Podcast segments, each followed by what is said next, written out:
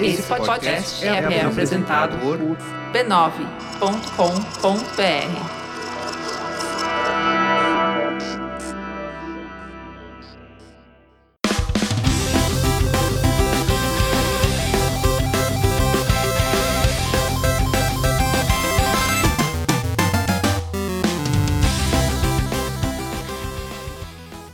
Ao vivo, o Poco Pixel número 42. Eu sou o Adriano Brandão, do meu lado tá o Danilo Silvestre, tudo bom? Tudo bom, beleza? Maravilha. Qual é o tema de hoje, Danilo? O tema de hoje é o melhor do melhor. Oba, já falar do Dreamcast. Até parece que me deixam fazer esse episódio, né? ah, te peguei. A gente vai falar hoje do. Do Nintendinho. Aê! Melhor, o episódio mais esperado de todos os tempos. Eu, eu já falei pra você que o Poco Pixel a gente criou só pra gente fazer o episódio do MSX e o episódio do Nintendinho. A gente é muita gente. A gente já fez do MSX. Sim. Vamos fazer do Nintendinho. Isso. Quando a gente puder fazer um com os melhores jogos do Dreamcast. A gente faz um dia aí. Isso, não é- tem pressa. A gente se aposenta e vai, vai, vai viver no Havaí. Não tem pressa. Um dia a gente vai fazer esse episódio do Dreamcast. Espera e confia aí. Um dia, Um dia, um um dia, dia a gente aham. faz. Beleza. Vocês lembram do Poco Pixel número 1? A gente decidiu qual que era o maior videogame de todos os tempos. A gente decidiu no dia que era o Nintendinho. Então a gente vai fazer hoje um episódio só sobre o Nintendinho, lembrando como que ele era e qual que eram os jogos mais importantes, principalmente os jogos, né? Que é o que interessa, no fundo, é? No fundo é o que interessa. A gente não vai ficar debatendo sobre o design do joystick. Olha, podia. É, Um- seria um dia- legal. Outro, outro dia, assim. É. Fica para outro dia. A gente vai conversar um pouquinho sobre os jogos de Nintendinho, o maior videogame de todos os tempos, segundo Lembra quando- nós mesmos. Lembra quando videogames eram máquinas de jogar jogos? Sim. Lembra quando isso acontecia? Isso é legal, né? É, então. que A gente vai falar do Quando você colocava o jogo, o jogo começava e você jogava. Não tinha up- update, 57 GB de download pra fazer pra jogar um jogo. Tentando tirar um pouco da camada de açúcar do passado. Ah. Essa coisa de. Lembra quando Tirar você os botava... óculos cor-de-rosa? É, Exato. É. É, essa coisa de. Lembra quando a gente botava o jogo e ele simplesmente ligava? Não é muito É, o que acontecia com o Nintendinho. tinha que dar uma soprada. É, um- umas pancadas, tirar, colocar, tirar, colocar, tirar, colocar. É. E simplesmente um- uma hora por sorte funcionava. Você- Funcionava. Você nunca sabia o que, que tinha acontecido. Sim. É, É. car- cartucho não é a coisa mais confiável do Não é universo, mesmo. né? É por comparação ainda é mais confiável que as outras mídias todas, mas é, não é nada confiável. É, poeira, temperatura, Sim. baba. Sabe o que que é confiável, que a gente pode confiar sempre? Não é gonorreia. Tem camisinha. Também não. São, são os podcasts da família B9. Os podcasts da família B9, você pode confiar, são de milhões de assuntos, são 228 podcasts na minha última contagem. Chegou mais um. Chegou mais Opa, tem mais um. A Central está dizendo aqui que tem mais um podcast. Então entrem em b9.com.br barra podcasts e confiram vocês mesmos com se- seus próprios olhos a lista imensa de podcasts da família B9. Todos são muito bons, joiados, bacanas. Escutem. um. Confiáveis. Eles são confiáveis, acima de tudo. Você conhece, você confia. É isso aí. Vamos pro tema? Bora lá. Bora.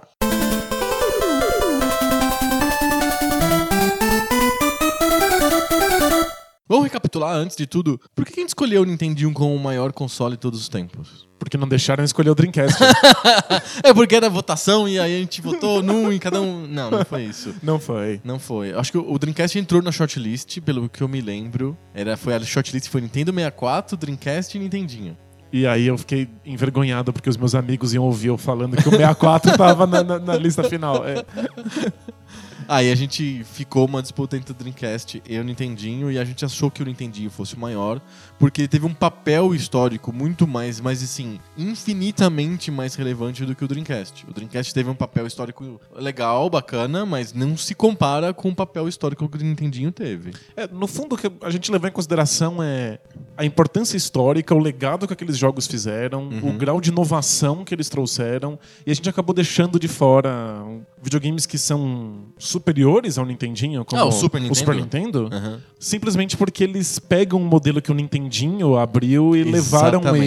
ele a- adiante. Sem dúvida. Então o, o- o Nintendinho era o console que criou um, um modelo e que os outros simplesmente reproduziram depois. Ele virtualmente criou a indústria moderna de videogames, né? Depois da Atari ter destruído né, o mercado, né? Eu acho que tem essas duas coisas. O fato de ele ter recuperado o mercado Sim. e o segundo fator que eu entendi é importante é que, além de ele ter recuperado o mercado, ele criou um modelo novo de videogames, de mercado de videogames, que se provou eficiente e que perdura até hoje. É o mesmo, é virtualmente o mesmo modelo. A gente tá jogando lá o Play 4 ou o Sony e é basicamente o mesmo modelo de videogame da, do Nintendo. Pois é.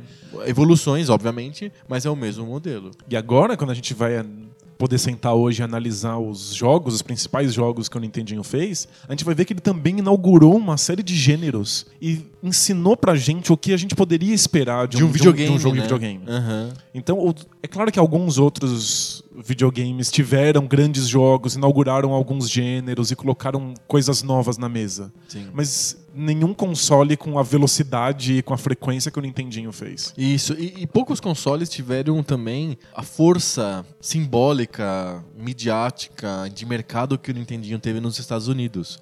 Metade dos anos 80 até o começo dos anos 90, a Nintendo era sinônimo de videogame para os Estados Unidos e ele ficou muito forte, assim, gerações de jogadores foram criadas pelo Nintendo, né? Então, quando a gente fala hoje de retro gaming ou de nostalgia gamer e tal, no Brasil tem um monte de significados. Nos Estados Unidos é virtualmente pessoas que se lembram do Nintendinho. Pois é. É muito engraçado isso. O Brasil é, é sempre a, a- a exceção do planeta, então a gente teve Master System foi muito forte por aqui. Sim. A gente tem muitas lembranças Do, do, próprio Super Nintendo, do- a gente recebe tudo atrasado. Pois é. A gente teve um mercado muito forte de, de computadores 8 bits, né? A gente teve MSX. Sim. Mas do- Estados Unidos é Nintendinho. É, não, é impressionante. É, no YouTube é muito fácil de ver isso. Se você procurar por qualquer conteúdo de videogames mais antigos, quase todos os, os conteúdos que a gente vai encontrar são sobre o Nintendo. Tanto que o próprio, que a gente cita sempre, que é o Angry, o Angry Video Game Nerd,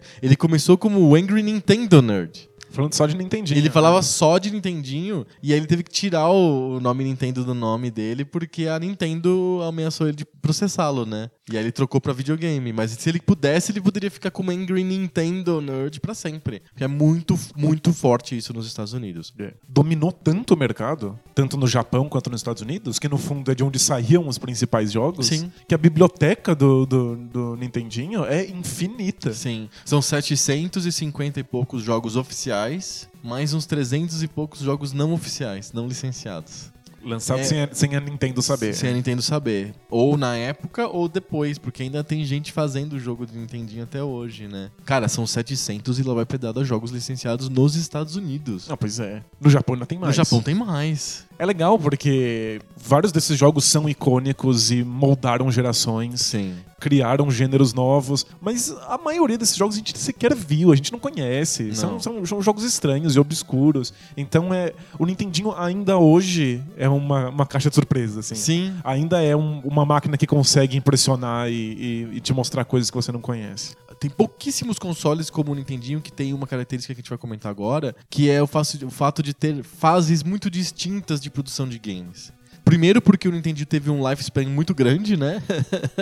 Ele de 85 a 94, né? tipo, Ele durou nove anos. é ridículo, né? É, é característica Nintendo. A Nintendo nunca sabe quando parar. Quando, Exato. quando substituir. Tanto é que no final da vida o Nintendinho tava competindo com o Mega Drive. Não, competindo com o próprio Super Nintendo. Ele acabou durando um ou dois anos depois do Super Nintendo ter sido lançado. pois é. E ele teve um lifespan muito grande, beleza. Isso contribui para que tenha fases diferentes de jogos. Essa cronologia dos jogos de Nintendo, ele mostra claramente de onde ele veio e para onde ele estava indo. Então, os primeiros jogos do Nintendo são muito ligados ainda ao legado do Atari, ao legado dos arcades.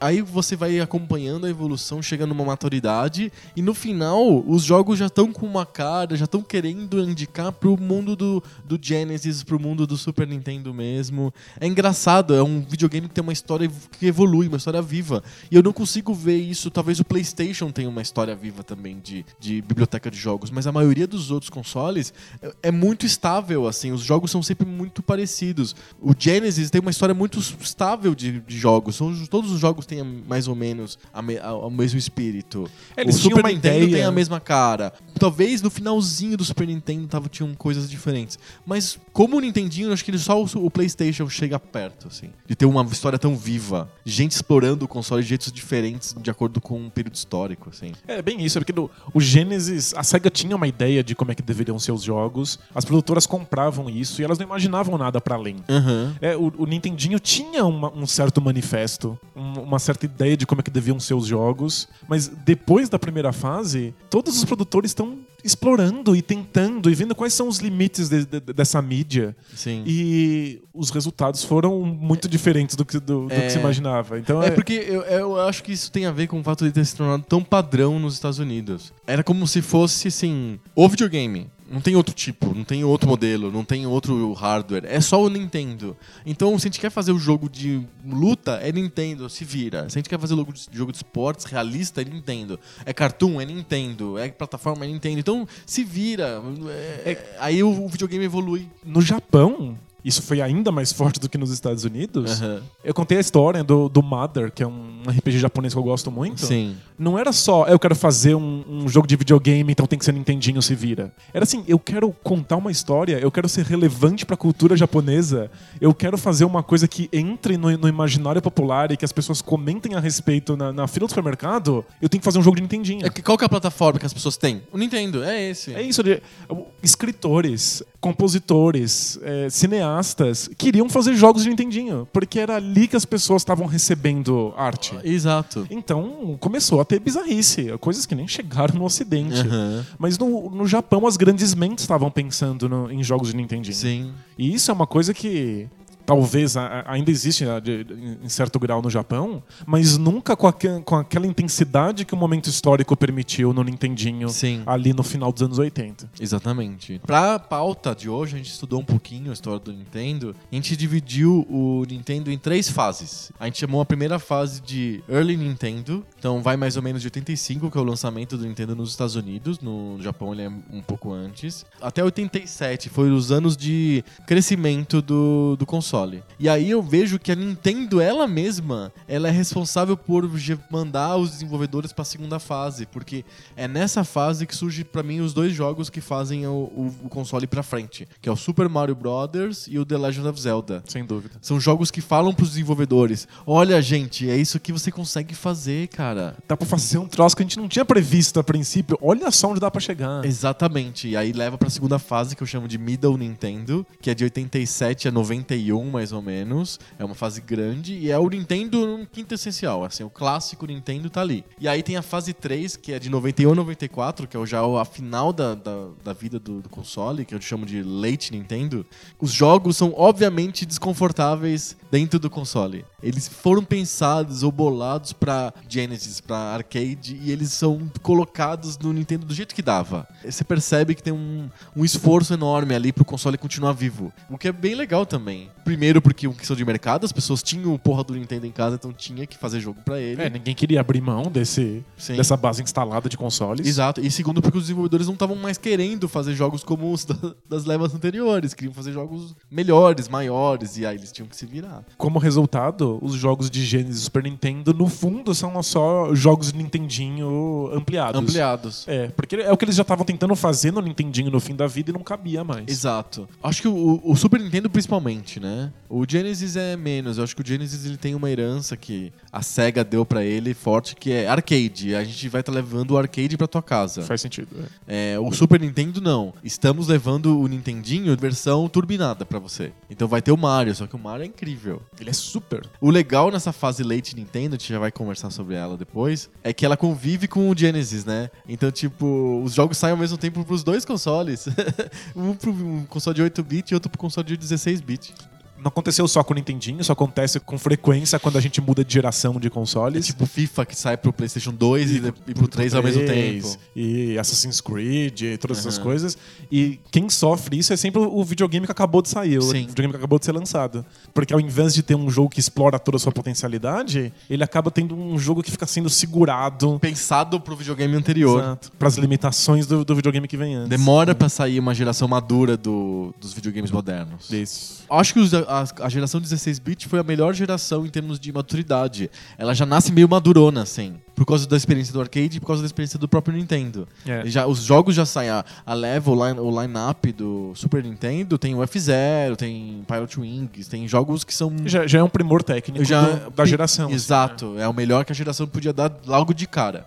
Mas a maioria dos outros, das outras gerações demora pra chegar num pico técnico. E as, as gerações atuais, porque os jogos são muito complexos, demoram mais ainda. Demorou quantos anos pro Xbox 360 e pro Play 3 estarem maduros? Nossa, muito. Muitos anos. Muito. Metade da vida, pelo menos. A gente, eu acho que a gente não ainda entendeu e atingiu a maturidade da geração atual, do Play 4 e do, do, do Sony. Não, com certeza não. A gente, não chegou ainda a- no a gente pico ainda do não- console. a gente ainda não tem as, as engines que são feitas pra tirar o máximo do, do, do que a física da, da nova geração permite. Sim. Porque ainda estão usando ferramentas da geração passada Passada, fazer jogos. É. é. É uma questão técnica. É. É, demora mesmo, né? Normal. Muito bom. Vamos começar do começo então, cronologicamente. Fase 1, quando o Nintendinho era o Atari glorificado. Os jogos eram muito próximos de jogos de Atari ou jogos de arcade.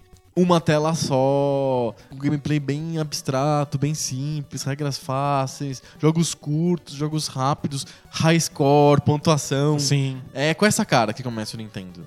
É pra ser exatamente o que o Atari oferecia, mas uma versão sofisticada, inteligente, em que a Nintendo pudesse atestar a qualidade do produto. Exato. Lembrando que no Japão, quais são os jogos de entrada do Nintendinho? Do Famicom? Era Donkey Kong, Donkey Kong Jr. e Popeye.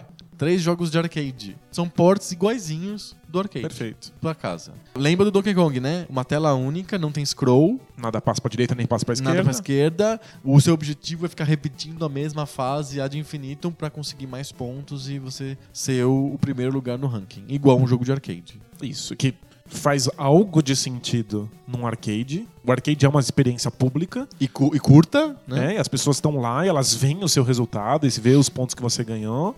E pra experiência caseira faz menos sentido. Bem menos, né? Né? Tipo, por que, que eu tô ganhando ponto? O que eu faço com isso? Eu consigo trocar por feijões mágicos? Sim. O que, que eu faço? Mas é por isso que a Nintendo tá tentando insistir numa experiência que te dê os pontinhos lá, porque é o que eles sabem fazer, mas que seja divertida e que Aham. e você queira jogar o máximo de vezes possível lá com a sua família. Sim. Então é por isso que a qualidade final do produto, que a jogabilidade é mais importante até do que seria num arcade. É engraçado de pensar que o, o Famicom foi criado para ser um computador, né? Ele, ele foi pensado para ser o computador da família, né? O Family Computer. E ele tinha acionador de disquete, ele tinha modem, ele tinha microfone, né? O Famicom japonês tem no, controle 2 tem um microfone para você falar com o computador. Tinha jogos que acio- acionados por voz, É, etc. funcionava super bem. Nossa, muito, né? Engraçado que eles pensavam como computador, mas os jogos que eles colocavam nos jogos de arcade. Total. Que a Nintendo tinha essa experiência de arcade. O dinheiro da Nintendo com videogames veio por causa do sucesso do Donkey Kong. Era É o que essa- eles achavam. Era, Eles sabiam fazer direito. era o né? que eles sabiam fazer direito. Pra não ter risco, eles lançavam o Donkey Kong e funcionava. Eu listei alguns joguinhos que tem essa, exatamente essa mesma mecânica, essa mesma pegada. O Kung Fu Master, que é um jogo de arcade também, que foi portado. Primeiro beaten up, né? A gente já comentou ele antes. Um que a gente fala sempre que é do, do Iwata, que é o Balloon Fight. É exatamente a mesma pegada, uma tela só, muito divertido, pontuação. muito inteligente, o jeito que ele lida com cada desafio, o jeito que ele lida com progressão. Aham. É apresentar um jogo super difícil pra quem tá jogando, mas que, que vai te ensinando cada elemento de uma maneira tão gradual e, e, e com tanta atenção que o, o jogo flui assim como se fosse a coisa mais fácil do universo. Exatamente. O Excite Bike, mesma coisa. Jogabilidade super simples e viciante. Você tem que aprender poucas regras, mas fácil de aprender, difícil de dominar. Droga pesada. Droga pesada. O Duck Hunt, que é pra você explorar um acessório, que é a pistola, um dos acessórios que foi pros Estados Unidos. Também super simples, é só destreza e atirar nos patos. E uma experiência super arcade, inclusive eu tenho uma pistola na minha mão. É, né? Tipo, exato. Mega Arcade, né? Commando, que é um jogo de arcade também da Capcom, que é você controla um soldadinho que vai subindo uma tela. Tem um scroll vertical, mas é muito simples, é um scroll tipo jogo de navinha. Sim. Como se fossem os primeiros jogos de navinha lá do, do Atari, dos arcades. Só que você é um soldado num campo de guerra. E tem uma versão muito parecida que chama Ikari Warriors, que é basicamente a mesma coisa, só que você, em vez de ser um soldado de roupa camuflada, você é um soldado tipo Rambo, que você tá de camisa de fora, só com os músculos assim, e dando tiro nos, nos soldadinhos que vão aparecendo por cima. É um, é um shoot'em up, cara, só que não é no espaço, é com soldadinhos. O 1942 e o 1943, que são jogos realmente team up de nave, É, aí é navinha mesmo. só que é avião de guerra, da Capcom também, é, é porte de arcade. Então as desenvolvedoras estão indo na mesma da Nintendo.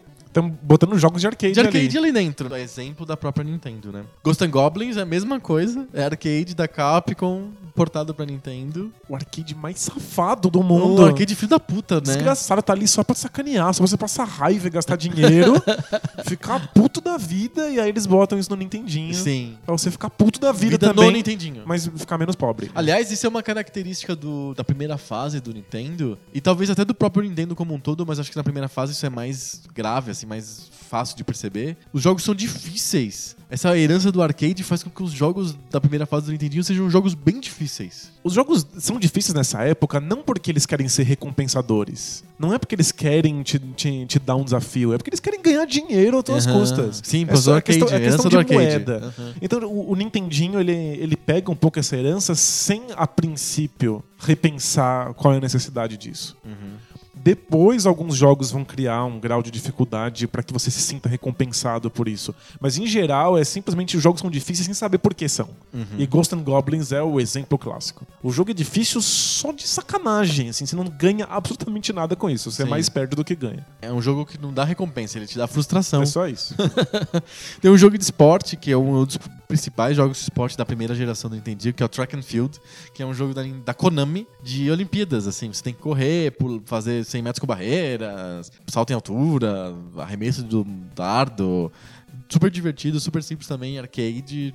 O teu objetivo é só bater o recorde mundial, sabe? Não tem competição com outros, não tem uma linha longa de história. Não, não, não. É só correr e bater o recorde. Acabou. Mas pelo menos é uma pontuação que faz sentido. É, É o recorde- recorde é. mundial, olímpico. Ele parecia os dois, assim, o recorde olímpico e o recorde mundial. Um deve ser um pouquinho mais fácil, É, um o olímpico é sempre um pouco mais simples do que o recorde mundial, né? É um jeito de te dar um desafio bacana, né?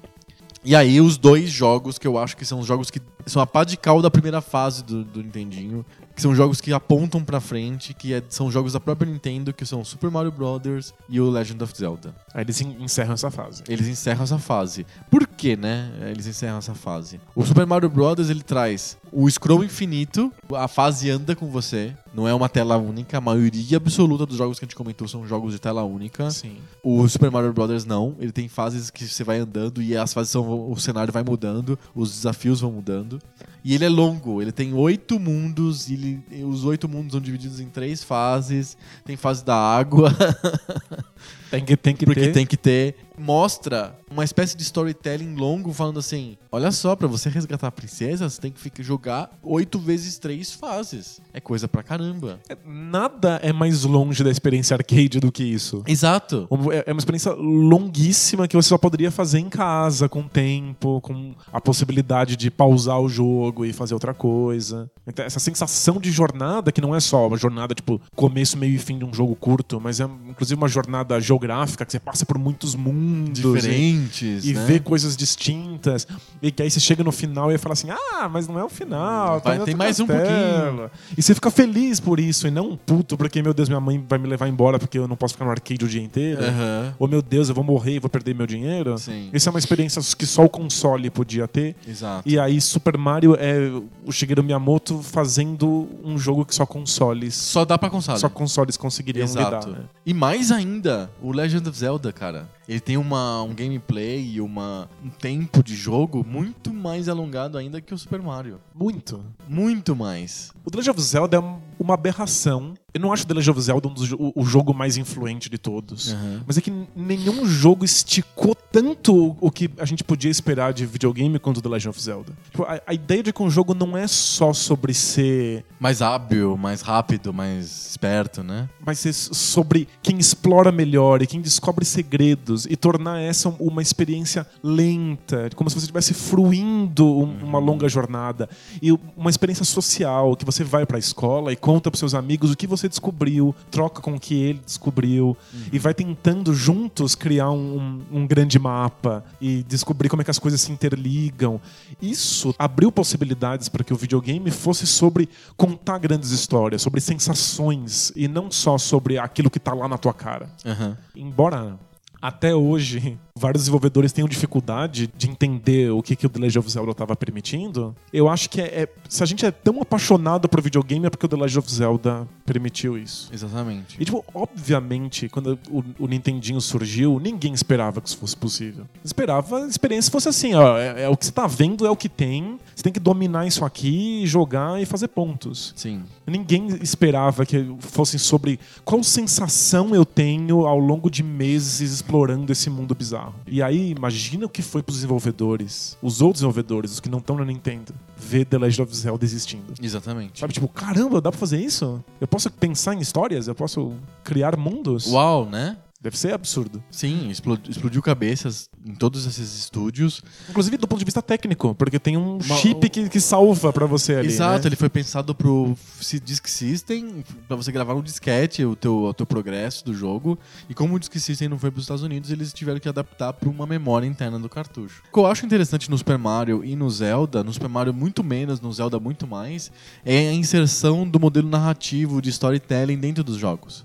Os storytelling dos jogos da primeira fase do Nintendo são muito, muito, muito simples. É estilo Donkey Kong. A Pauline está, foi presa pelo Donkey Kong e você, como Jumpman, tem que salvar a, a Pauline. É um tema só Ponto. pra você saber, você só saber o que fazer. É, igual é, os jogos de fliperama, os jogos de arcade tem essa, essa storytelling simples. Ele mostra um objetivo, por exemplo, Double Dragon. O raptar a namorada dos dois lá. com- Você resgate. Ponto. É, é um argumento só. Ele tá te dando só um plot, assim, muito simples e você tem que seguir. Só pra você saber que você tem que bater nas pessoas. Exato. Por que, que eu tô batendo? Porque senão fica, fica eu jogando o jogo do esconde-esconde, Sem saber. que não sei se, se eu aperto o botão e soca, se eu aperto o botão e pula, não sei nem o que tá acontecendo. Sim. Se alguém falar assim, é esconde-esconde, aí eu falo, ah, tá, então eu sei o que tenho que fazer. Isso. Isso era a regra dos jogos de Nintendinho. Com o, o Mario Brothers, fica também simples, mas ele, ele estica isso porque, tipo, você tá sempre avançando e nunca encontra a tal da princesa, não sei o quê. Então ele estica um pouco essa história. E o Zelda extrapola totalmente isso e te dá uma história mesmo que você consegue seguir com, com um pouco mais de contexto, né? Sim. E aí, a partir daí, Não, a partir daí, os desenvolvedores falam: é isso, eu quero fazer experiências de storytelling também no videogame. Porque é isso que faz sentido quando eu tô sentado no sofá de casa. Né? As pessoas não sentam juntas pra assistir filmes, pra ver histórias. Sim. É isso que eu, que, que eu espero que as pessoas façam quando elas foram jogar videogame também. Exato. Não é um videogame pra família? Então que a família sente e veja uma história acontecendo Exatamente. ali, veja os segredos sendo descobertos, Sim. veja grandes jornadas passando por vários ambientes diferentes. E não aquela experiência de uma tela única, rápida, que só faz sentido no bar. E é exatamente isso que acontece na segunda fase. E a segunda fase, pra mim, é marcada por jogos que tem sempre duas coisas: fases distintas, então o jogo é composto por várias fases, elas são diferentes. Existe uma última fase que você vence. Então o jogo termina, aparece The End e os créditos das pessoas que fizeram o jogo e acabou. Então isso não tem na primeira fase, isso o Zelda e o Mario trazem. E aí você. Aliás, o Mario nem traz direito, porque quando você encontra a princesa, ela já te manda pra mais desafios. É. É tipo, vai lá, volta lá e fica pulando cima de tartaruga. Porque era inconcebível que o jogo acabasse. o jogo, acaba, o jogo não acaba. Por que ele acaba, né? É que o Super Mario Bros. ainda é híbrido. Uhum. Ele, inclusive, não faz absolutamente nenhum sentido, mas ele tá contando pontos. Aham. Por Pra que serve Pra que pontos? serve? Eu só quero chegar no final, né? Aham. E a questão da storytelling. A maioria absoluta dos jogos vão, vai incluir algum tipo de storytelling. Pode ser o jogo mais simples possível, ele vai, dar uma, ele vai mostrar uma telinha com um textozinho embaixo, explicando o que aconteceu com o personagem, por que, que ele tá ali. Os jogos começam a mostrar histórias entre fases, aquelas telinhas com animações e texto explicativo. Começa a ter um storytelling. Começa a ter até cutscene. Exato, cutscene, exatamente.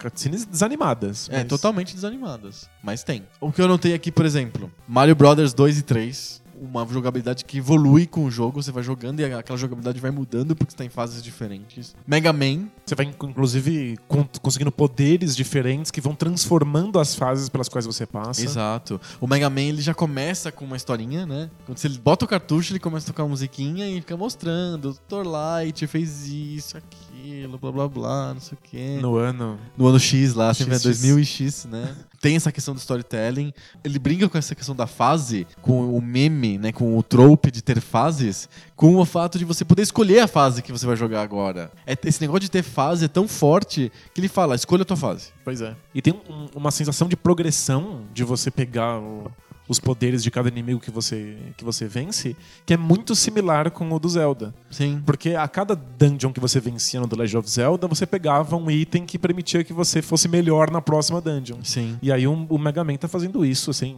descaradamente. Exato. Castlevania. São jogos que vieram de outros consoles, o Castlevania veio do MSX, mas ele já vem maduro pro Nintendo, ele já tem fases, já tem progressão, ele tem, ele tem power-ups, você vai evoluindo aquele personagem, tem chefes finais. É, O 2, inclusive, ele tem um elemento de RPG bem engraçado. É, o, o 2 tá tentando incorporar algumas coisas do Legend of Zelda e incorpora tão mal, mas tão mal que fica engraçado. É. Porque tem segredos. Você tem que ajoelhar numa É. parede, num um canto, furacãozinho. Com, no- com um item certo selecionado, vem um furacão te levar pra onde você- deveria ir. Então os jogos já começam a ter segredos pra você ficar debatendo sobre eles. É, imagina o detonado do Popeye ou o detonado do Donkey Kong. É, né? Pule. Pule de novo. Pule. Você terminou, Puli. parabéns, né? E aí eu. e aí eu, obviamente, jogos como Castlevania dão pra ter um detonado, né? Sim. tem passwords e, e save. Tipo, ah, não consigo passar dessa parte, tô, tô empacada. Tem um, um password que te leva pra, pra, pra você continuar a história. Sim. Tô empacado no, no Donkey Kong. Não tem Não- isso. Ninguém é, fica empacado no Donkey Kong. Isso é ruim. É, é que nem você fica empacado, sei lá, chutando bola na parede, assim, tipo. né? Não tem erro, assim, né? Agora, no Castlevania você pode se perder, você pode ficar travado lá, não sei o que eu faço. Te dá uma, uma sensação de jornada, de storytelling, de evolução que é- não existe nos primeiros É. jogos. Mesmo que seja ruim. Porque esse Castlevania é ruim. O 2 é O muito 2 ruim. é ruim. Inclusive, esse elemento de narrativa que ele tá colocando interrompe a jogabilidade É. toda noite. É insuportável. É horrível. Mas o, o 1 e o 3, eles são bem, bem legais e trazem esses, esses, elementos também. É, mas é só pra gente ver que mesmo quando tá mal feito, tá sendo feito com essa intenção. Com né? essa intenção. O Ninja Gaiden, o 1, o 2, eles são exemplos típicos da jogabilidade Nintendinho clássica. Storytelling, cutscene, fases muito distintas, chefe final, power-ups. Isso é muito Nintendo, assim. Só com a dificuldade e resquício de arcade ainda. É, né? ainda tem, né? Malditos. Principalmente no Ninja Gaiden 1, né? Um dia eu vou acabar. É pra robôs, assim, esse jogo. um muito parecido com o Mega Man, que é o DuckTales. E aí eu, eu coloquei o DuckTales de propósito na lista porque ele já começa a trazer uma mentalidade de trazer franquias. É porque já que eu tô contando historinhas, eu É. posso pegar historinhas de outras De outras, franquias. de, de outras mídias, né? Sim. Então o DuckTales ele traz o Tio Patinhas e os sobrinhos e não sei o quê pra contar histórias como da televisão. E aí a jogabilidade é, um, é quase um Mega Man, né? Se você pensar assim. Claro que você não dá tiros, mas você tem uma fase, fases muito distintas com chefes e tem um certo labirinto. Você tem que saber exatamente a jornada que você tem que fazer dentro da fase pra encontrar o tal do chefe. E você escolhe a fase que você vai jogar. Então é um jogo longo, entre aspas. Você vai ficar algum tempo lá vem da ordem das fases pra você jogar bem aquilo. E aí quando você mata todos os chefes, você ainda tem que pegar de novo a maga patológica. Tem um storytelling ali, né? Sim. E funciona muito bem, né? O jogo é lindo, a- né? E a ambientação, você se sente mesmo dentro do- dos DuckTales. Eu acho que uma parte de porque a gente tem muito ranço de outras franquias sendo colocadas em videogame é porque a maior parte dos desenvolvedores fazem jogos de modelo arcade com eles. Aham. Tipo, pega aqueles personagens que não são do videogame e coloca eles numa tela fechada pra ficar coletando ponto. E isso não faz sentido. Sim. Os que colocam você em alguma espécie de narrativa em que você sente que você tá vivendo aquela história daquela coisa que existe pra fora do videogame funcionam muito bem. E o Sim. DuckTales tipo, é o grande exemplo. É, fica perfeito, né? Outras franquias, por exemplo, Robocop. Vem com uma carga meio de arcade, mas ele é modificado pro Nintendo. Ele tem historinha, tem não sei o que. Ele é exatamente o mesmo roteiro. Turtles a mesma coisa. Vem as Tartarugas Ninjas, que vem do, da- dos desenhos animados, das histórias em quadrinhos. Tem que estar no Nintendo também. Começa a ter uma obrigatoriedade de ter esses caras no Nintendo. Tem que ter os personagens pra serem bons meses, tem que estar no videogame. Pois é. Faz parte do, da chancela de ser bom. É, o personagem é famoso, tem que ter jogo. É, é cultura pop? Tem que estar tem que tá aqui, senão você, não, senão você não chegou. não- Você não atingiu o status ainda. E, e aí o Turtles é divertido porque ele tem dois jogos. O primeiro jogo é um jogo até ficou até meio malignizado como um jogo difícil, impossível de você fechar, etc.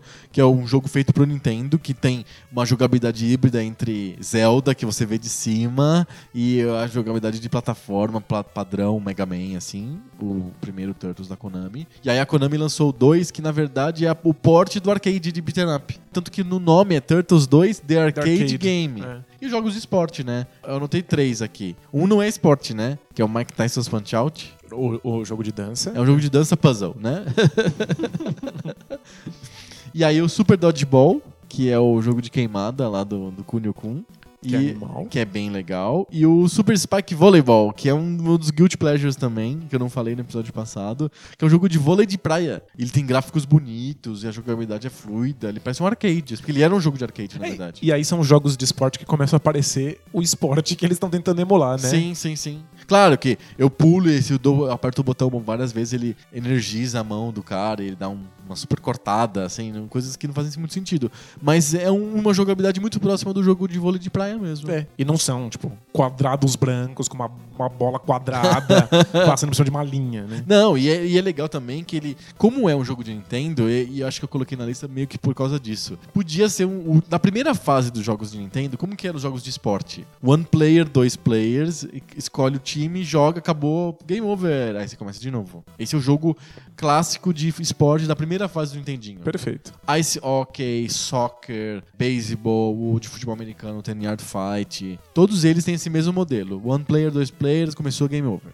O jogo de vôlei de praia, como ele tá na segunda fase do Nintendo, que é marcada pelo Ninja Gaiden, pelo Mega Man, pelo DuckTales, pelo Mario 3, como que é? World Circuit ou America Circuit? Aí você clica e você tem a fase da jogar em na Flórida, no Los Angeles, Miami, Chicago. Aí você vai jogando com os jogadores cada vez mais fortes, você tem que passar de fase. É um jogo de esporte em fases. Animal. Porque essa fase do Nintendinho exige que seja assim. Não pode ter um jogo que não seja desse jeito, sabe? Eu não posso só ser um, um joguinho qualquer que eu- é como se fosse botar uma ficha, eu jogo, aí morreu, acabou, Não, fim. é vôlei de praia, não. Eu tenho que jogar e tenho que ganhar da dupla da Flórida, da dupla de Los É, o- Angeles. é o- é o modo carreira. É o modo carreira, exatamente. E aí tem o World Cup, que é contra as duplas do Japão, do Brasil, da África, sabe? Tipo, é o Mega Man feito de vôlei de praia. É O jeito do, do console, né? O jeito do. Os jogos que as pessoas estavam comprando jogando era assim. É. Dragon Quest é dessa fase? Dragon Quest, sim. Que é um RPG importante, né? Nos Estados Unidos nem foi tanto, Aham. mas no Japão foi ah, um fenômeno cultural absurdo, assim. E, e nessa fase também é o Final Fantasy. Final Fantasy depois do Dragon Quest. É, depois do Dragon Quest, mas é dessa fase intermediária do Nintendo. E jogos que já estão preocupados, no fundo, só com a história que eles estão contando. Exato. Só com, com essa jornada épica e quanti- a historinha do herói. Sim, a quantidade de jogos de Dungeons and Dragons que saiu no Nintendinho é ridícula, obscena pornográfica. Tem uns oito jogos de Dun- Dungeons and Dragons que se chamam Advanced Dungeons and Dragons, dois pontos, Bros Bubbles, alguma coisa. É porque o RPG de mesa tá fazendo muito sucesso, nessa Sucesso. época. Então tinha que lançar a versão eletrônica pro Nintendinho. E, e- e o Nintendinho dava conta dessas experiências, dava Sim. conta de, de contar histórias um pouco mais complexas e de lidar com números e estatísticas Aham. e rolagem de dados. O Dragon Quest, ninguém achava que isso era possível ainda, Uhum. porque esses, esses RPGs, eles exigem um, um pacing e um domínio de estatística que parecia estar preso só nos computadores. Sim. Quando o Dragon Quest mostra que com um pouquinho de simplificação e uns gráficos, Cabe no Nintendo, uns né? gráficos mais coloridos, eu não entendi da conta, e abriu as porteiras. Aí Sim. todo mundo foi. Não é? E essa fase 2 vão surgindo os gêneros, né? Porque o gênero da fase 1 é esporte arcade. É, Se a gente usa arcade como gênero, que É. a gente já debateu isso no episódio, quão difícil é, é, a primeira fase. É só isso. É só, é só arcade. Aham. São jogos estilo arcade.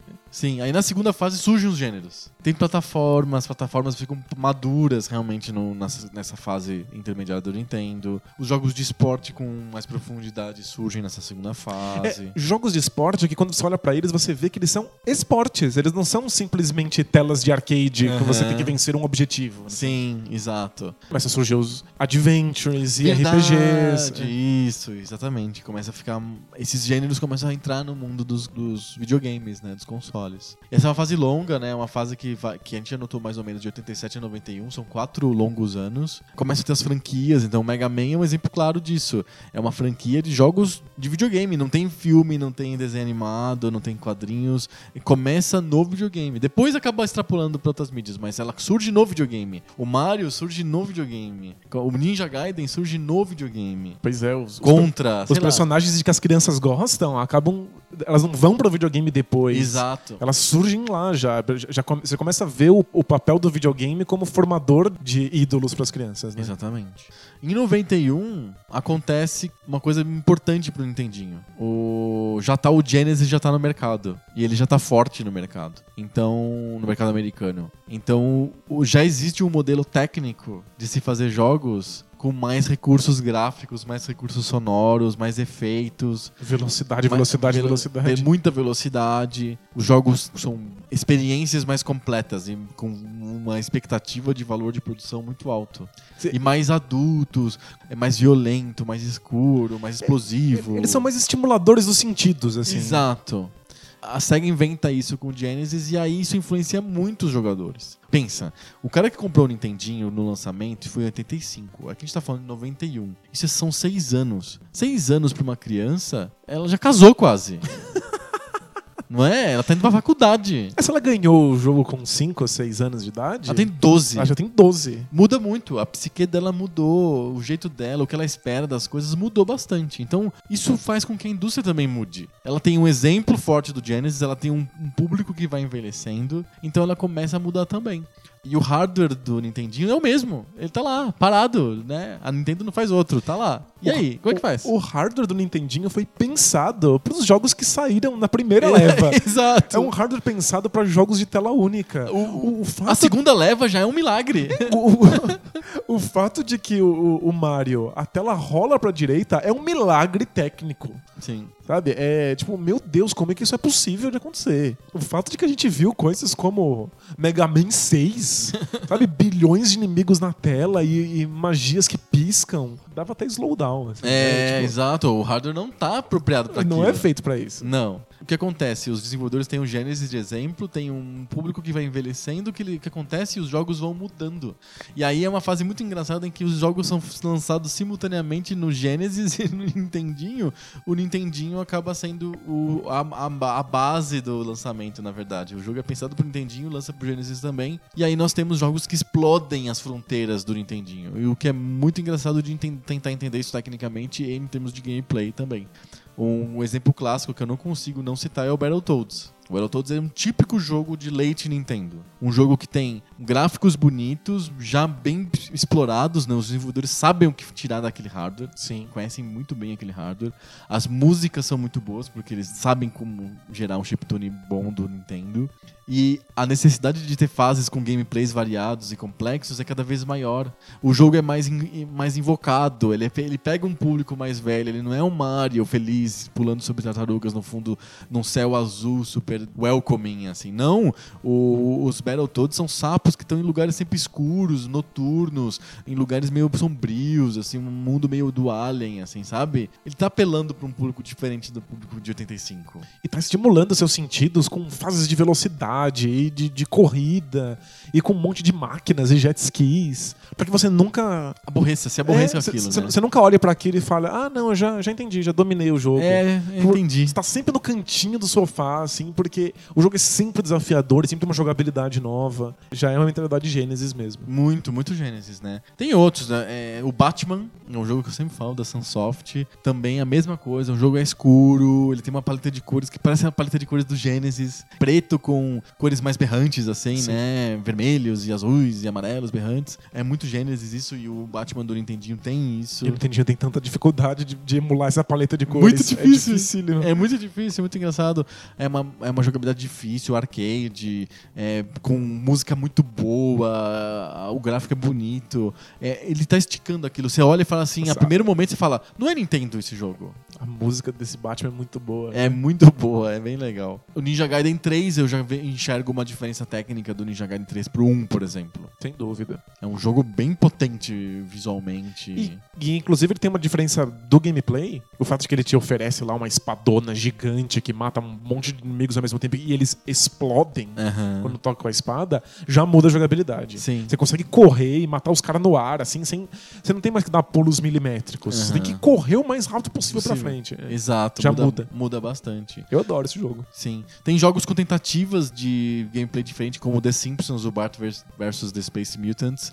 É uma tentativa de um gameplay inova- inovador, que você tem que coletar objetos roxos e resolver puzzles e ligar pro, pro bar do Mou. É um adventure bizarro, É assim. uma mistura muito estranha, que não é bem feita. A primeira fase é inovadora, mas tem vários problemas. E as outras fases é, um- é uma plataforma muito difícil só, ponto. Mas ele já é- mostra o quanto que eles estão tentando fazer mais. Mais e mais. É um jogo que tem no Genesis. O Battletoads também tem no Genesis. O Ninja Gaiden tem no Genesis. Perfeito. É um videogame que tá marcado pela concorrência hoje, né? O Double Dragon 3, que é um jogo que tem uma vida muito engraçada, porque o Double Dragon 3 é o do Bimi, né? Jimmy and Bimmy, Jimmy Bimi. famoso nome Bimmy. Bimi. Double Dragon 3 ele tem um uma, uma versão de arcade que é horrível, injogável, injogável. O do Nintendinho é muito boa. Ele tem uma visão mais adulta do Double Dragon. O Jimmy e o Bimi, eles, eles morrem e acabou. Permadeath.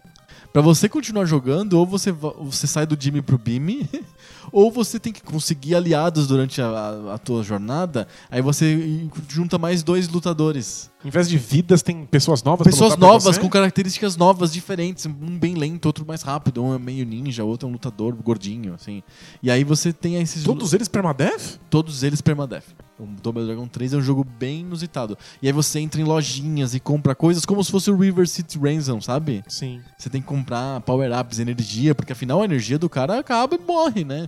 Então você, tipo, você compra mais energia pro cara. De que fase é o, Cyber- uh, o River City Ransom? É, é da segunda fase. Ele é antes de 90. Entendi. O Double Dragon 3 já é bem posterior e ele é uma evolução bem grande do arcade e dos outros jogos do Double Dragon. Então é um jogo diferente, um jogo poderoso, assim, pra Nintendinho. Você fala assim, uau, legal, assim, bem bolado. Pra um público diferente. Não é só o gráfico bonito e a música boa. O, o gameplay é mais adulto. Não, morte permanente é, é a coisa menos arcade, menos infantil que dá pra ter num jogo. Sim, morreu, acabou. Não fazia a menor ideia que isso existia no Nintendinho. Tem Double Dragon 3, ele é um jogo de permadeath. Olha só. Jogos de arcade como o Smash TV, a gente já conversou sobre o Smash TV, né? Sim. É um game show da televisão em que você tem que atirar em monstros e tal e conseguir ganhar uma liquidificadora, uma batedeira. Também é um jogo de arcade que tem no Genesis e que tem no Nintendinho. Ele é típico da fase da última fase do Nintendinho. O Robin Hood que a gente falou no último episódio. Que eu não conhecia, fiquei absolutamente surpreso de ter tantas jogabilidades diferentes no mesmo jogo. E aí teve leitor, aliás, cartinhas. Ah, teve um Cartinhas. leitor- cartinhas. Teve um leitor que mandou pra gente falando assim: além das jogabilidades que você falou, tem mais uma. Nossa, animal, muito louco. Sensacional, né? O jogo tá cheio de jogabilidades diferentes. Ele falou que o jogo é tudo isso aí que você falou mesmo. Falou, ele falou que o jogo é tudo isso que eu falei e mais um pouco ainda. E aí os jogos piratas do, do Nintendinho, né? Começam a surgir mais nessa fase, porque eles descobriram como bypassar o controle de pirataria do Nintendo. Dar o choque no chip, usar um outro cartucho oficial como é, jeito de burlar o cartucho pirata. Aí abre-se as portas da criatividade e as portas do esgoto É, também. Bem o esgoto, mas tem dois jogos que vêm dessa leva não oficial. O Micro Machines, que é aquele jogo de corrida em, de, de carrinhos de miniatura em casas, assim, você anda no sofá da casa. Por que raio esse jogo não é oficial? Ele não é oficial, ele é um jogo pirata. Ele é um jogo que não foi licenciado pro Nintendo. Mas saiu pra, pra Genesis também? Saiu. Ah, tá. Então tudo bem. então faz sentido. é. É, e é um jogo bem bonito, com gráficos bonitos, etc. E é bem legal. O Macro Machines é um jogo bem divertido, assim. E outro jogo da mesma produtora, da Camérica, que é o The Ultimate Stuntman. Que eu acho que pra mim ele representa bem o que, que é o Nintendo na sua última fase. Jogabilidades muito diversas. Toda vez que você acaba uma fase, você não faz ideia de como vai ser o A jogo depois fase. disso. É, não faz. Não está correndo de, da esquerda pra direita e acaba a fase, está correndo de baixo pra cima, e acaba a fase, está num carro, acaba a fase, está num, num barco, e nenhuma jogabilidade é igual a outra. É bizarro. Bizarro, os gráficos são legais, a musiquinha putz putz lá, super chiclete. Às vezes eu tô lavando o sovaco no banho e me vem. A música, do, música do, do- Ultimate Stuntman. Gente, isso aí é, é, é muito grudento.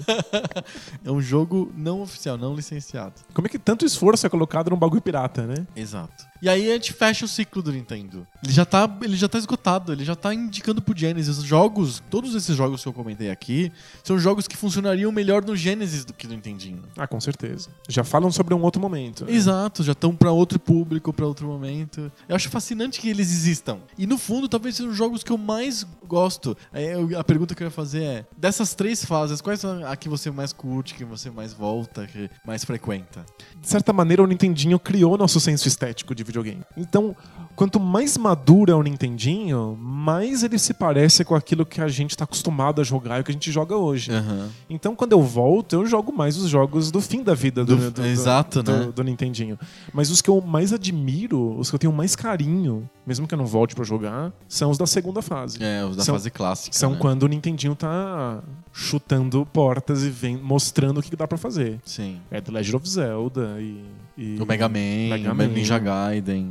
Mother, que é uma série de RPG que eu gosto demais. Sim. É inegável que quando o Nintendinho tava no seu limite ali fazendo a jogabilidade do Genesis, isso foi o que influenciou todos os consoles que vieram depois. Sem dúvida. Tipo, essa mentalidade de muito e muita cor e muito brilho e muita coisa acontecendo. Foi, tipo, é, o Dreamcast fazia isso em 99. É, é o que lembra mais toda a nossa vida jogando videogames. Sim. Dá uma sensação engraçada quando você joga um jogo de leite Nintendo. Você olha e fala: Isso devia estar no Genesis, isso devia estar no Super Nintendo. Isso tá, tá esquisito, não tá, ele tá com a roupa apertada. É, né? É um jogo que tá com a roupa apertada. Tá dando slowdown, é. É. Tem uns inimigos que ficam piscando na tela. Como assim? A paleta de cor às vezes não, não, não funciona, uma cor sai pra fora onde deveria. Já, já tá meio fudido. É. Mas é muito louco que isso ainda resista ali, né? É, e é muito legal, você percebe isso logo quando você liga o jogo. Quando você coloca o cartucho, você percebe.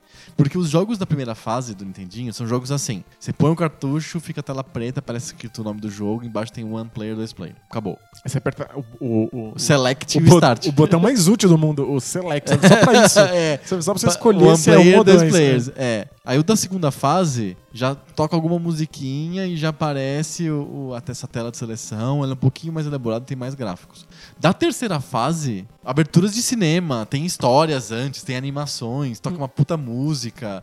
E acho que tem uma herança de computador também ali. É bem engraçado, porque os jogos de computador, ZX Spectrum, MSX, eram meio assim também. Você ligava, tinha aquela tela bonita, e você ia jogar preto e branco. né? Todo o esforço foi gasto na tela de, ap- de- de apresentação. O loading. Aí depois, quando você aperta o botão lá. então você volta mais pros jogos da terceira fase, mas gosta da segunda. Exato. E você? Eu gosto muito da segunda fase, eu acho que pra mim é a fase que definiu nossa. Nossa vida como gamer, porque era o Nintendinho no seu auge e ele oferecendo o que tinha de melhor de videogame pras pessoas. A fase 3 você sentia que não era o melhor de videogame, o melhor tava em outros lugares. Ele Entendo. tava mostrando de um, ele tava dando um jeito. Era inovador, era interessante, mas ele tava dando um jeito. Claramente era o que tinha pra hoje. E a fase 2 não, era a fase é o melhor que tem de videogame é o Ninja Gaiden, é o, é o Super Mario 3, é o que tem aqui é realmente o melhor. Foi pensado pra ser o melhor. Não é não foi pensado pra dar um jeito. Não, perfeito. Lá É, pro gasto. é a assim. fase icônica mesmo. É a fase mais importante. Quando a gente jogava os jogos da última fase, a gente já tava assim, tipo, ah, não deu, não deu para comprar o Super Nintendo, não deu pra comprar o Genesis, então, né, é o que tem mesmo, Battletoads, vamos lá. né? Era muito louco, mas a gente já sabia que era mais limitado do que em outros lugares. né? Exato. Mas eu tenho um, um especial carinho, uma coisa meio bizarra, assim, uma coisa louca pela fase 1. Eu acho os primeiros jogos do Nintendinho, de que eram ligados a arcade, muito, muito engraçados, graciosos, in- interessantes, assim, é- me despertam uma, uma ternura, assim. Mas sabe? eles são mesmo. É. Não só porque é o começo de uma jornada e é Aham. bonito. Ver como nascem as coisas, é, né? A gente ganha uma outra percepção quando a gente olha pra primeira fase do Nintendinho depois de conhecer as outras. É. né?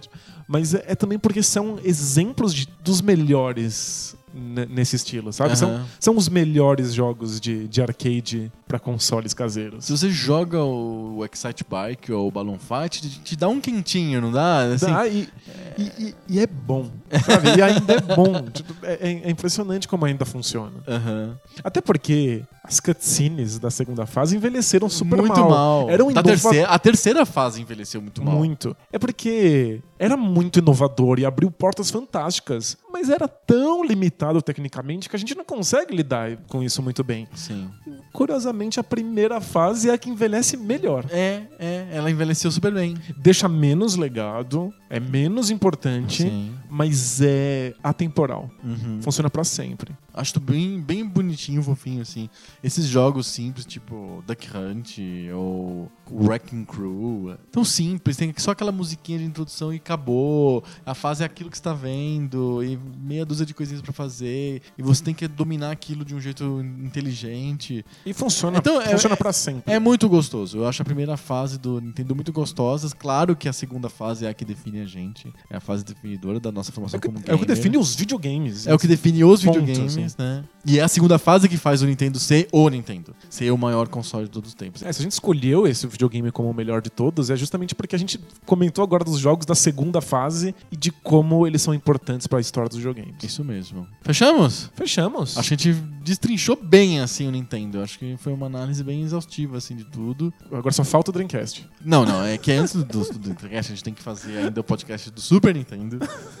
Do Mega Drive, porque a gente fala muito do Genesis, a gente tem que falar, fazer um, um podcast sobre ele. E do Nintendo 64 e do PlayStation. Não, tô achando super justo. Não, adorei. Eu tô quase tacando o microfone na sua cabeça. é. Bora pro debate de bolsa, então. A gente Eu tô briga- fugindo, tô fugindo. A Não. gente, a gente briga em debate. então. Bora. Bora.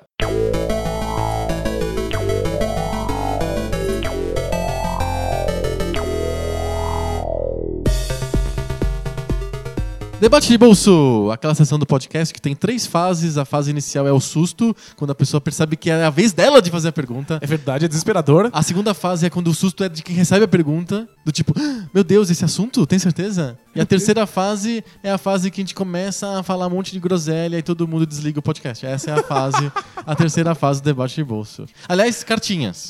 Porque a gente. Cartinhas. Cartinhas. Porque a gente recebeu um, um- cartinhas polêmicas sobre, sobre debates de bolso, sobre a própria existência do debate de bolso. Rolou nos comentários, o pessoal discutindo, e um escreveu assim: Ô, eu ouço mais o Poco Pixel pelo debate de bolso. Foi o Hugo Carlos que escreveu isso. Ele não se importa com a parte de videogame. Videogame, foda-se, mas o debate de bolso ele comparece. Aí o Márcio Azedo, não é Azevedo, é Azedo, tá escrito aqui no, no negócio. Bom, ele é- fala que é, escuta- ele, que tá, ele que tá falando. ele que tá falando. Ele diz que ele escuta o Poco Pixel apesar do debate de bolso. É, é- é aquela capacidade fantástica da, da democracia de desagradar todo mundo. Exato. É isso. É, a gente, a gente tá nessa. A gente é A o. gente desagrada uns falando de videogame e desagrada outros falando fazendo debate de bolsa. É isso que a gente, a gente tá aqui pra desagradar. Ninguém gosta do começo ao fim. Pessoal gosta só de uma coisa ou de outra. A gente conseguiu fazer a fórmula da discórdia. É a forma da democracia. Tem alguém contente? Não tem. Nunca. Tá feito, é feito pra, pra gente estar descontente. Então, essa semana, quem vai ter o susto de saber que raio de tema vai propor é você, Danilo. Então, já que a gente tá falando de democracia, Opa, democracia! Então, em 2013, quando a gente começou a ter aquelas, aquelas grandes manifestações Aham. por transporte em São Paulo e que acabaram indo pro Brasil inteiro, uma manifestação popular muito forte e orgânica e Sim. se pedia muito nas ruas, depois que aquilo deixou de ser sobre 20 Sobre centavos, transportes, sobre é. transporte, se falava muito sobre reforma política. Ah, tá. E aí reforma política foi um assunto que veio à pauta. A própria presidente falou que ia fazer um referendo constitucional para a reforma política. Exato. E E aí, aí o PMDB foi lá e arquivou. bloqueou. É. Então, eu queria falar um pouco sobre reforma política. Opa, vamos sobre lá. como é que funciona o modo como os, como os candidatos da Câmara e do Senado são eleitos, como é que é esse modelo, o que precisaria mudar, o Entendi. que, que você imaginaria que precisava acontecer numa reforma política. Legal. Eu me sinto que nem, tipo, uh, aqueles comentaristas da TV Cultura, assim, sabe? Vamos falar hoje sobre a reforma política. Como se eu fosse super entendido nisso. super especialista. Não sou, eu vou chutar um monte de coisas aqui. Acho que essa é a graça do debate de bolsa. A debate de bolsa é essa, né? A- a- na próxima semana vai ser sobre cirurgia cerebral.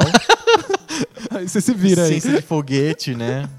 Reforma política acho que é um tema bem importante. A gente não tem coragem de fazer, né? Porque qualquer coisa política é feito por políticos. E a reforma política é uma coisa que tem que ser feita por políticos contra eles mesmos. Então é muito difícil de acontecer na prática. Difícil de propor um debate sobre reforma política sem ser utópico, sem ser sonhador. É que Porque a chance dessas coisas todas que a gente vai falar e ser implementada é muito pequena. Existem, obviamente, E se pensar na história do Brasil, Deus me livre, mas todas as vezes que houve uma reforma política foi na- no porrete. nu- Nunca Ah, teve com certeza. numa reforma política na boa, assim, sabe? Porque existe uma parte da população brasileira envolvida diretamente com política que não é contemplada pelo modelo representativo. Sim. Que não chega lá, que não, não, não faz parte de um partido ou que simplesmente não foi eleito. Exato. A essas pessoas interessa uma reforma política. Sem dúvida. Mas justamente porque elas estão à beirada da política tradicional representativa, elas não Aham. têm poder pra mudar isso. Exato. Então elas é, ficam aí No discutindo sonho. no bar. É. Ou então, às vezes, com tijolo. É. É de mesa mesmo, é um debate de mesa, assim, né? Sem pretensões práticas. Mas eu acho que vale a pena pra gente discutir um pouco. Vamos contar como que funciona então.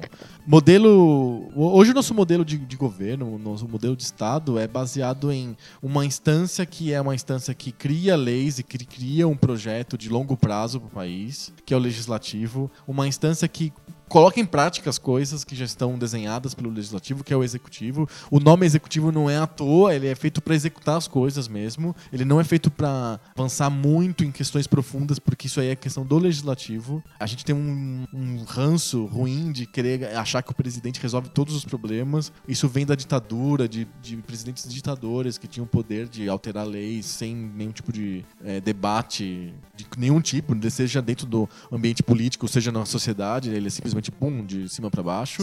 É, a gente acha que o presidente ainda hoje é assim, ele vai lá e faz o que quiser, né? E não é na- nem um pouco isso, o presidente é um executor. Por acaso, como ele é votado por muita gente e tal, aquela figura do presidente, ela vira uma figura poderosa politicamente, ele consegue manobrar as pessoas do legislativo para que o legislativo vá para um lado, vá para o outro. Mas é por causa da influência política daquele presidente, não é por causa do papel como presidente. Claro, claro. Né? O papel como presidente é implementar programas, é fazer as coisas do melhor jeito possível, fazer o orçamento, resolver questões práticas. É um papel muito tático. O papel estratégico, entre aspas, é mais do legislativo. Ele que reage às demandas da sociedade. Então, grandes temas como, por exemplo, drogas, ou aborto, ou cotas, direitos de homo- homossexuais e transexuais, etc. Todos esses são temas que não cabem ao executivo, cabem ao legislativo, porque são temas grandes, né?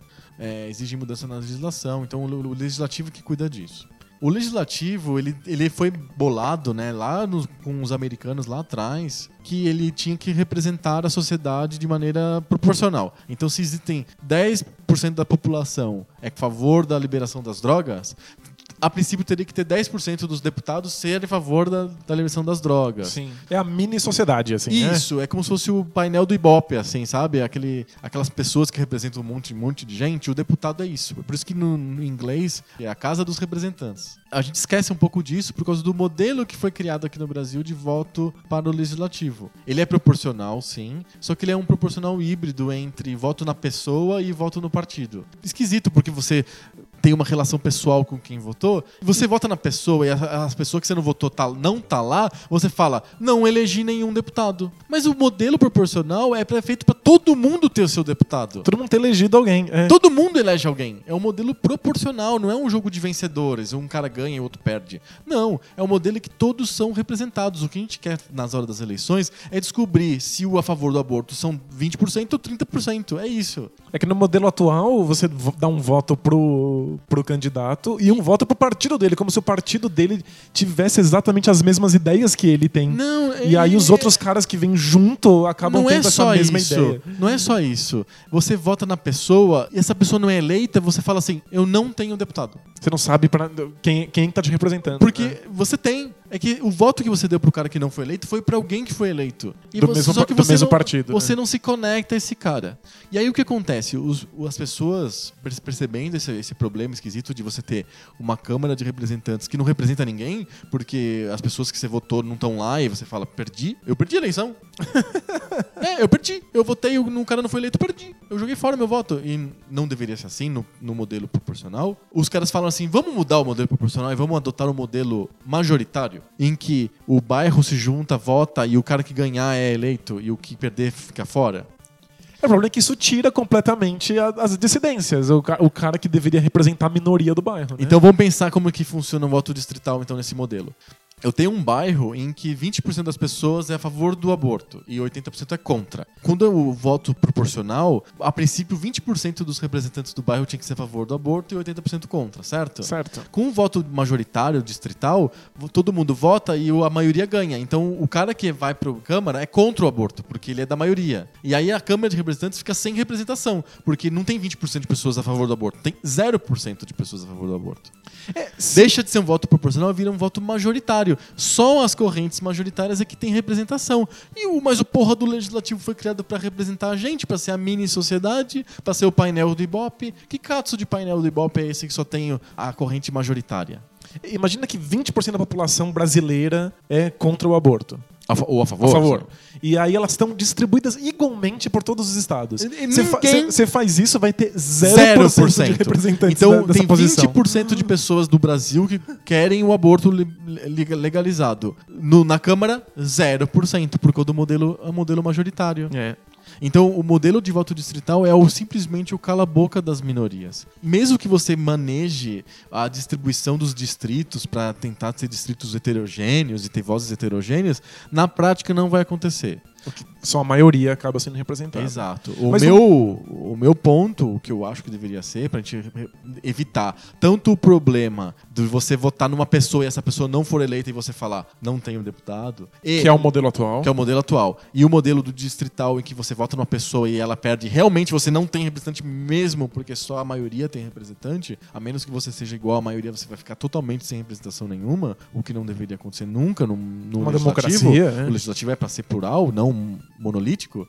O modelo para resolver esses dois problemas que eu imagino é o voto proporcional no partido, só no partido. Você não escolhe o deputado, você escolhe só o partido. Ah, os nossos partidos são geleia. É um problema que esse sistema tende a resolver ele mesmo. É porque os partidos não têm posição É. fixa sobre as questões. Quantas pessoas votariam no PSD, no PTR, no PR, no PRB? Quantas pessoas votariam de, em sã consciência nesses partidos? Assim, porque eu acredito na linha daquele partido. Qual que é a linha do PSD? Explica a mim, pra mim, qual que é a linha do PSD ou a linha do PRB. Eles são a favor do quê e contra o quê? Eles não têm linha, eles pegam quem tá disposto a concorrer à eleição por eles. Eu desafio as pessoas a entrarem no site lá do PRB, do PSD, do PR e lerem o programa e falarem pra mim se eles são contra a favor de vários tópicos. Eu- Eles são a favor do, do aborto? Não, não sabemos. Eles são a favor do- das drogas? Não sei. Dos direitos, não sei o quê? Não sei. É da propriedade, não sei das quantas? Não sei. Eles têm não programas sabem nada. genéricos. Os programas são genéricos, são platitudes. É tipo, Eu nós, morro de- nós juro- defendemos os direitos da nação brasileira, o trabalho, a educação É. para todos. Eu É morro de rir quando eu tô no, no, no táxi, o cara tá no rádio, escuto o programa eleitoral e fala assim: porque nós do Partido das Candongas, XPTO, XTPO, nós somos a favor da educação, da saúde e do bem-estar do povo brasileiro. É óbvio. Isso, isso é completamente Eu sou a favor nuvem, é. do oxigênio, a favor dos raios solares. tipo, Sou a favor que a Terra continue girando, Girando. ao redor do Sol. eu quero que as pessoas vivam, comam e façam xixi. Tipo, sabe? É, tipo, é sem discurso nenhum, assim. Não, Claro. tem, não vai pra lado nenhum. Partidos deveriam ter, ter Lados. projetos, pautas exata- perfeitamente delineadas. Exato, os É. partidos têm muito medo de se posicionarem porque elas têm medo de alienar os- o público por causa desse modelo eleitoral bizarro que a gente tem. Se a gente tem um modelo eleitoral que privilegia a posição, os partidos tendem a tomar posição. E aí tende a dissolverem, deixar de existir esses partidos que não se posicionam em nada. E, Esse enorme diminui. centro gigante brasileiro que tem, que abrange praticamente todos os partidos. Qual que é a linha do PMDB? O PMDB serve pro quê?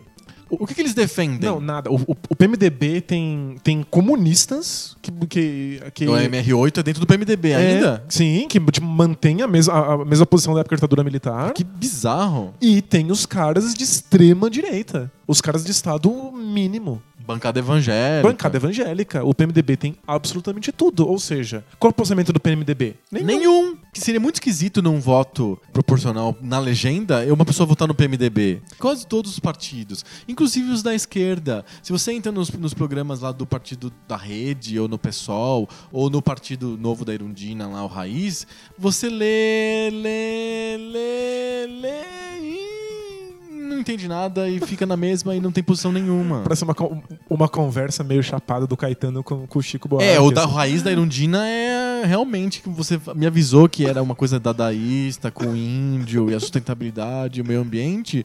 E aí é só um jeito de falar platitudes. Então, em vez de você falar platitudes do tipo, sou a favor da saúde e da educação, você fala, sou a favor do meio ambiente e dos índios. É tipo, quem que é contra?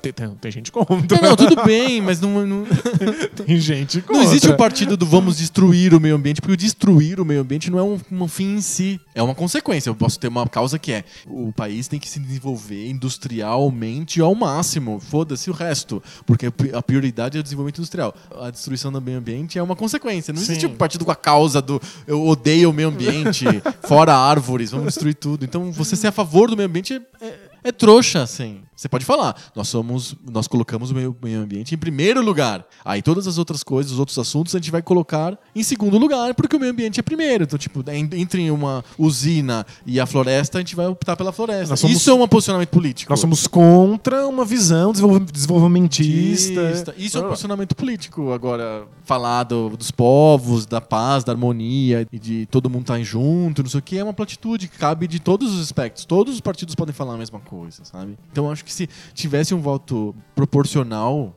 Não distrital, pelo amor de Deus. Um voto proporcional em legenda, as legendas tenderiam a ser mais claras, porque as pessoas têm que votar, então eles têm que se posicionar de algum jeito. É, Hoje você não vota mais no Kassab, ou no, é, no Tiririca, ou no Maluf, ou no Bolsonaro. Você vai estar votando nos partidos desses caras, e eles não significam nada. PR, PSD, PP. O que, que são esses partidos? Não significa porra nenhuma. Hoje em dia tem banco de dados com a, a opinião de quase todos os candidatos sobre assuntos centrais. E aí você sabe se o cara é a favor ou contra o aborto, se o cara é a favor ou contra o desenvolvimentismo. Sim. Aí você vai no banco de dados e vê quem concorda mais com você. Agora, o partido não tem isso de jeito nenhum. Então, os partidos tinham que ter isso. Então, evitaria um monte de problemas e eu tenho certeza que um modelo assim diminuiria o número de partidos, porque não existem tantas posições diferentes assim sobre o mundo, sabe? E, e mesmo que pessoas que tenham posições ligeiramente discordantes, eh, tem que ceder, porque o cara não tem pessoas do lado dele. Claro.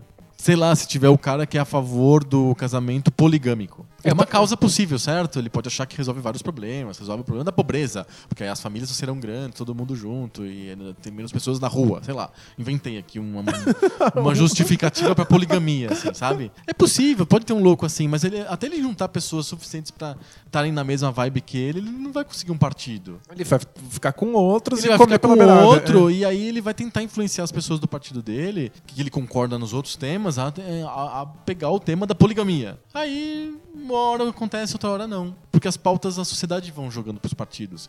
Há 20 anos atrás a gente não estaria discutindo liberação das drogas. Sim, isso foi uma questão social. Ou a sociedade que joga pros partidos. Agora, os partidos fazem esse papel escroto de não dizerem o que eles pensam. Você tem razão, mas é que dificilmente uma reforma mudaria isso, porque isso prejudica a maior parte dos partidos que é pequeno e geleia. Por isso que eu falei que é um, é um papo que tende ao utópico, ao sonhador, porque os Imagina- próprios políticos que, tem que são os atores dessa mudança e eles não vão fazer. O PMDB, que é a grande papinha de neném brasileira, Sim. Tipo, Tem gosto de nada. Tem absolutamente tudo ali misturado e batido no liquidificador, e aí tem sabor nada, e aí Aham. você não precisa digerir. Se tivesse um único posicionamento, ia perder metade dos seus eleitores. Sim. Então, tipo, não, não é bom pra ninguém. É bom pros partidos que são tão pequenos, mas tão pequenos, aqueles partidos que eles defendem um conjunto tão específico de, de posicionamentos que eles nem estão no, nem tão no jogo político. Pra eles seria muito bom É. o modelo que você propôs. É. É, então, eu, eu, que eu acredito que sim, micropartido ele conseguiria entrar dentro de outro partido e, e participar do jogo democrático, ter- de repente conseguir representantes, correntes partidárias dentro dos partidos são importantes para que os partidos se oxigenem, mudem, né? Sim. É, isso é extremamente relevante. A gente, é, a gente critica partidos que são muito rachados quando esse é um, é um rachado fisiológico, um rachado perso- personalista. Uma pessoa vota contra todo o resto do partido porque ele é assim.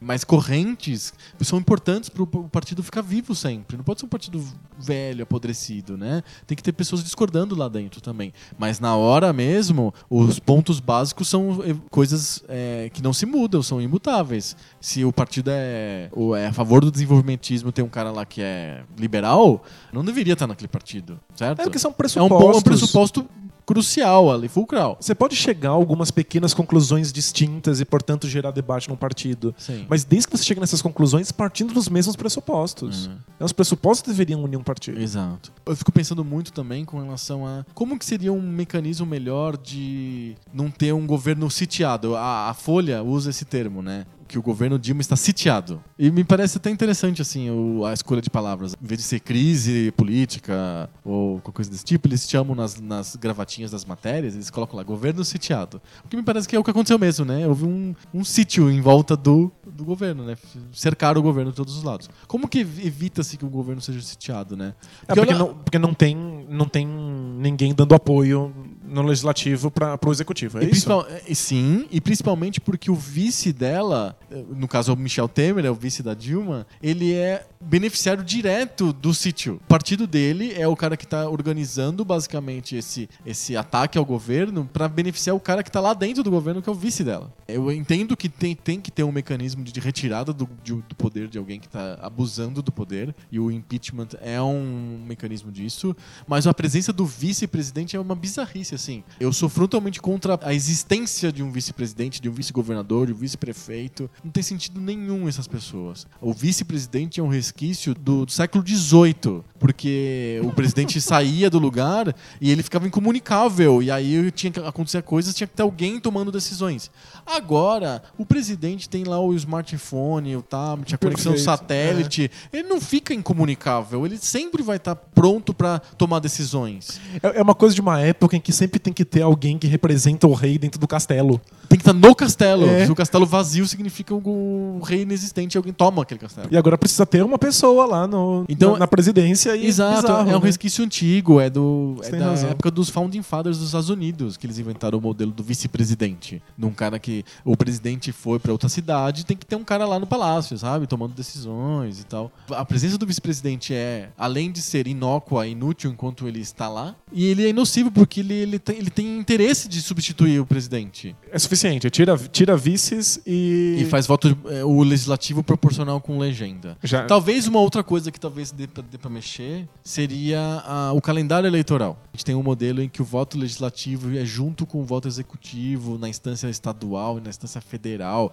Aí você vota pra senador, deputado federal, deputado estadual, governador e presidente. E você nunca sabe quem faz o quê. E é um bololô assim de eleições, e aí no outro ano tem uma eleição esvaziada que é de prefeito e vereador, que é uma eleição bem local. É, nos Estados Unidos, a legislatura muda localmente durante o exercício do mandato do presidente. Então hoje, o mandato dos deputados, ele é, aqui no Brasil, ele é sincronizado com o do presidente. E o dos vereadores é sincronizado com o do prefeito. O dos deputados estaduais é sincronizado com o do governador.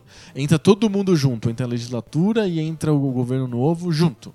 Nos Estados Unidos entra o presidente, e no ano seguinte muda um terço da Câmara, no outro, no outro ano muda metade, no outro é uma bagunça. É pra, não, é, é não acontecer de ter um presidente de um partido e de repente entrar uma- um, um congresso do- do outro partido e não deixar o cara governar. Desde o começo. Desde- Se acontecer no começo, muda no ano depois. E se o cara entra com maioria absoluta e vai uma merda, no ano seguinte muda o Congresso de novo. E aí ele, tá, ele não tem mais maioria. Faz sentido. Então, a gente tem esse modelo de eleições legislativas coladas no executivo, que é uma, ainda é um resquício ditatorial para ter esse controle. O cara que ele acha que, né, que o, o executivo é eleito, ele vai eleger, por óbvio, ele vai eleger também grandes bancadas é, legislativas. E aí ele vai controlar tudo com mão de ferro. Que loucura. E aí, o- o- os governos do PT provaram que não. Apesar do ter, o, o Lula ter conseguido eleger a si mesmo e a Dilma por quatro vezes seguidas, ele não conseguiu fazer boas bancadas por quatro vezes seguidas. Não conseguiu maioria quatro vezes. Então ele teve que fazer acordos malucos. E ele não precisaria ter esse tipo de acordo se o legislativo fosse flutuante durante o mandato dele. Por que ele vai fazer um acordo se ele vai mudar daqui a pouco? Os acordos têm que ser ideológicos, não acordos fisiológicos, porque eu vou fazer acordo com o PP, porque tem 40 deputados. Quem garante que na próxima elecção ele vai continuar tendo 40? Ele pode ter 10. Ah, que fantástico. E aí eu não me grudo mais com esse cara. Esse cara, é, um poder dele é vapor, assim. Não dá pra, não dá pra garantir. Não dá pra garantir. Nossa, isso faz uma mudança muito grande na, na, na hora da verdade. E se o governo é bom e ele não tá conseguindo fazer, ele consegue. é, a princípio, ele poderia conseguir mo- mobilizar a eleição do legislativo pra ter bancadas melhores pra ele. Tipo, olha, não tô conseguindo aqui, gente. É daqui a um ano muda. É, nos Caso Estados Unidos, as cara. grandes mudanças de, de legislativo que acontecem no meio do mandato do presidente geralmente são vistas como um referendo do próprio mandato. Então, se o democrata está indo bem, ele consegue mais senadores. Se ele, se ele tá indo mal, ele perde a Câmara dos Deputados e fica em minoria. Vira um termômetro. vira um termômetro. Então, em vez de você ter esse modelo em que o recall do governo é feito internamente pelos políticos, e aí tem um vice que é interessado, é uma zoeira. Tem um modelo que a população meio que faz esse recall, não desse jeito horrível de falar assim, vamos tirar o presidente, sim ou não. Não, de um jeito mais inteligente que é, vamos renovar a- a- o legislativo. E, e não precisava de ter uma legislativa com mandatos curtos. Era só fazer trocar a posição das eleições, a eleição para presidente num ano ímpar, a eleição para legislativo no ano par. Pronto. Gente, é, é que assim, mudar o modo como eles são eleitos, se você vota no cara, se você vota no partido, isso dá uma discussão louca. Os partidos não são interessados, isso dá uma bagunça. Muito difícil, muito tópico. É totalmente É, utópico. mudar a data da eleição É. parece ser a coisa mais fácil, que teria Sim. a maior diferença É. na, na vida prática política fa- do país. Faz a eleição para presidente num Gente. ano, para deputado no outro e no, se- pro Senado no outro. A gente vai ter uma pluralidade de, de divergências de opiniões é muito maior do que uma, uma eleição geral. Fora que o voto fica claro, né? Se você faz uma eleição no ano que é só legislativo, gente, foca na porra do legislativo. Vocês estão vendo o que tá acontecendo? Tudo isso tá acontecendo por causa do legislativo. Se tem uma eleição só para isso, as pessoas tendem a focar naquele E sabe o que eu acho que daria pra fazer, que eu acho que seria muito importante? Que as propagandas eleitorais dessem com, com frequência uma aula sobre o que é o legislativo e como é que funciona o legislativo dentro da, da, da Tentou se política. fazer isso, acho que a Justi- a Justiça Eleitoral tentou fazer. Inserções de anúncios explicando. Deveria ter sempre, assim, deveria começar o horário eleitoral explicando o que é o legislativo, como funciona, qual que é o nosso, esse modelo, e aí tem os Então, candidatos. aí tem outra coisa. Por que, que eles falam que a eleição tem que ser tudo junto? Ah, porque é muito, uma eleição é muita coisa muito cara. é, mais barato. É, então faz tudo junto que barateia. Aí a gente tem que pensar também um modelo em que a eleição deixa de ser a Copa do Mundo da democracia, caralho. Não é, a, eleição não foi feita pra ser festa. É que o Brasil tudo é festa, o impeachment é festa, vai ter bar passando no telão o impeachment. E tipo, eleição não devia ser assim. Eleição tinha que ser uma coisa que a gente absorve no nosso dia a dia. Por que, que tem que parar tudo pro pessoal votar? O, pegando o modelo dos Estados Unidos de novo. Não é o melhor, mas um lugar que a gente consegue enxergar coisas diferentes da nossa. A eleição acontece na terça, as pessoas saem do trabalho, vão num lugar e votam. Às vezes pegam uma fila do caralho, às vezes pra votar é um formulário super difícil, tem que furar uns negócios, o cara erra tudo e o voto anulado. assim, é, é- é um sistema Os caras bizarro. chegam a ver uma fila louca e vai pra casa. Vai pra casa. Ah, não é um sistema importa, bizarro, né? mas é um sistema em que a eleição deixa de ser uma grande festa, um super evento que a cidade para, todo mundo para, vira bandeiras, a gente colorida. É um carnaval e não precisa. É um voto. Eu podia entrar no site do tribunal, apertar um botão e eleger o, o partido que eu acho que devia ter mais bancada. Ponto, acabou. No dia seguinte, no ano seguinte eu voto pra presidente, no outro seguinte, sabe? No, no big deal, natural. É, Eu acho- faz parte da vida, não é uma grande festa. E é, acho que tem, tem uma, uma diferença simbólica muito grande. A gente achar que a gente tá decidindo as coisas que fazem parte do, do cotidiano, do mundo da vida. Sim. Porque agora parece. E eu já. É uma coisa assim, para tudo. Para, Um, um puto evento. para tanto que lembra esporte. É. E esporte é a coisa mais separada do mundo da vida que a é gente verdade. tem. Tipo, esporte é aquela coisa que, é, um, é um jogo de videogame, assim. Tipo, tem um, tempo determinado, um espaço determinado.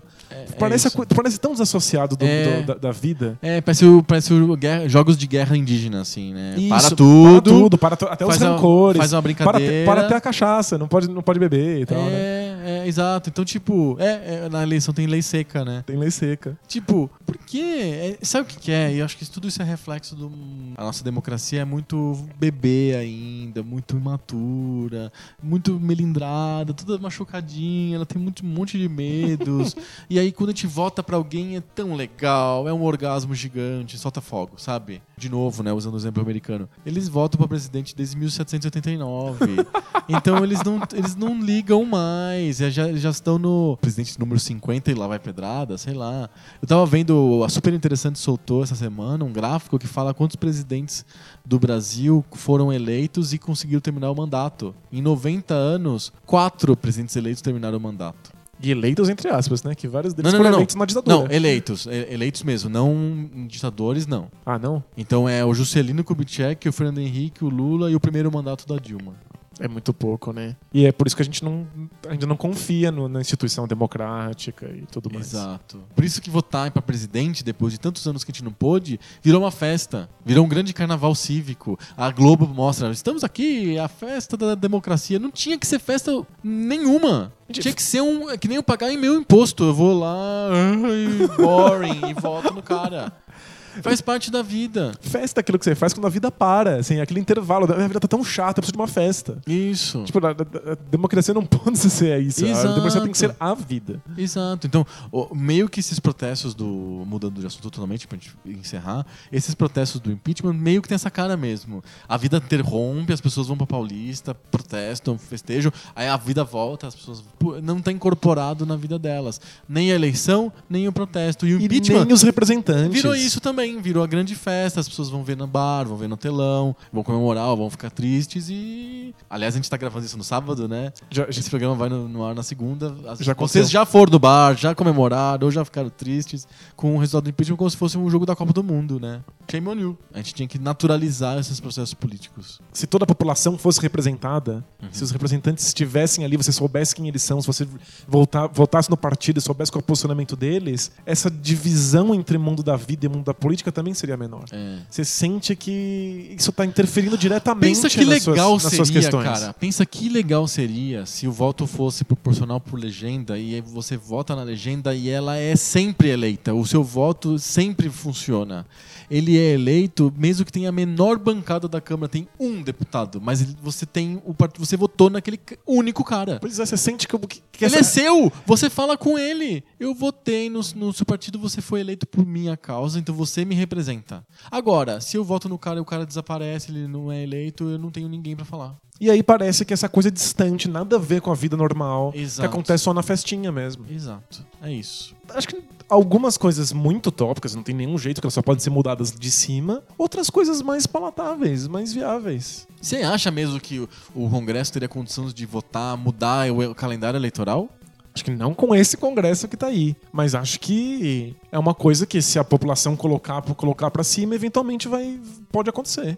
A pergunta que eu faço então: por que caralhos não tem nenhum partido que propõe essas coisas? Se os partidos estão ali, acho que não é interessante para eles. Eu acho que esse tipo de coisa só interessa quem Pra não quem tá, tá de lá. fora. Pra quem tá fora. Mas mesmo partidos que não tem ninguém, sei lá, o Partido Novo, ele não põe, põe porra nenhuma. Mas é isso, né? É- É porque é, é muito ingênuo ainda. Não, tipo, não, não tem programa. É por aí. Isso é, é muito no começo. É. Eu acho que a única coisa que a gente não falou aqui, que fica pra um assunto próximo, Hum. como criar um modelo político com mais participação Ah, direta entendi. popular.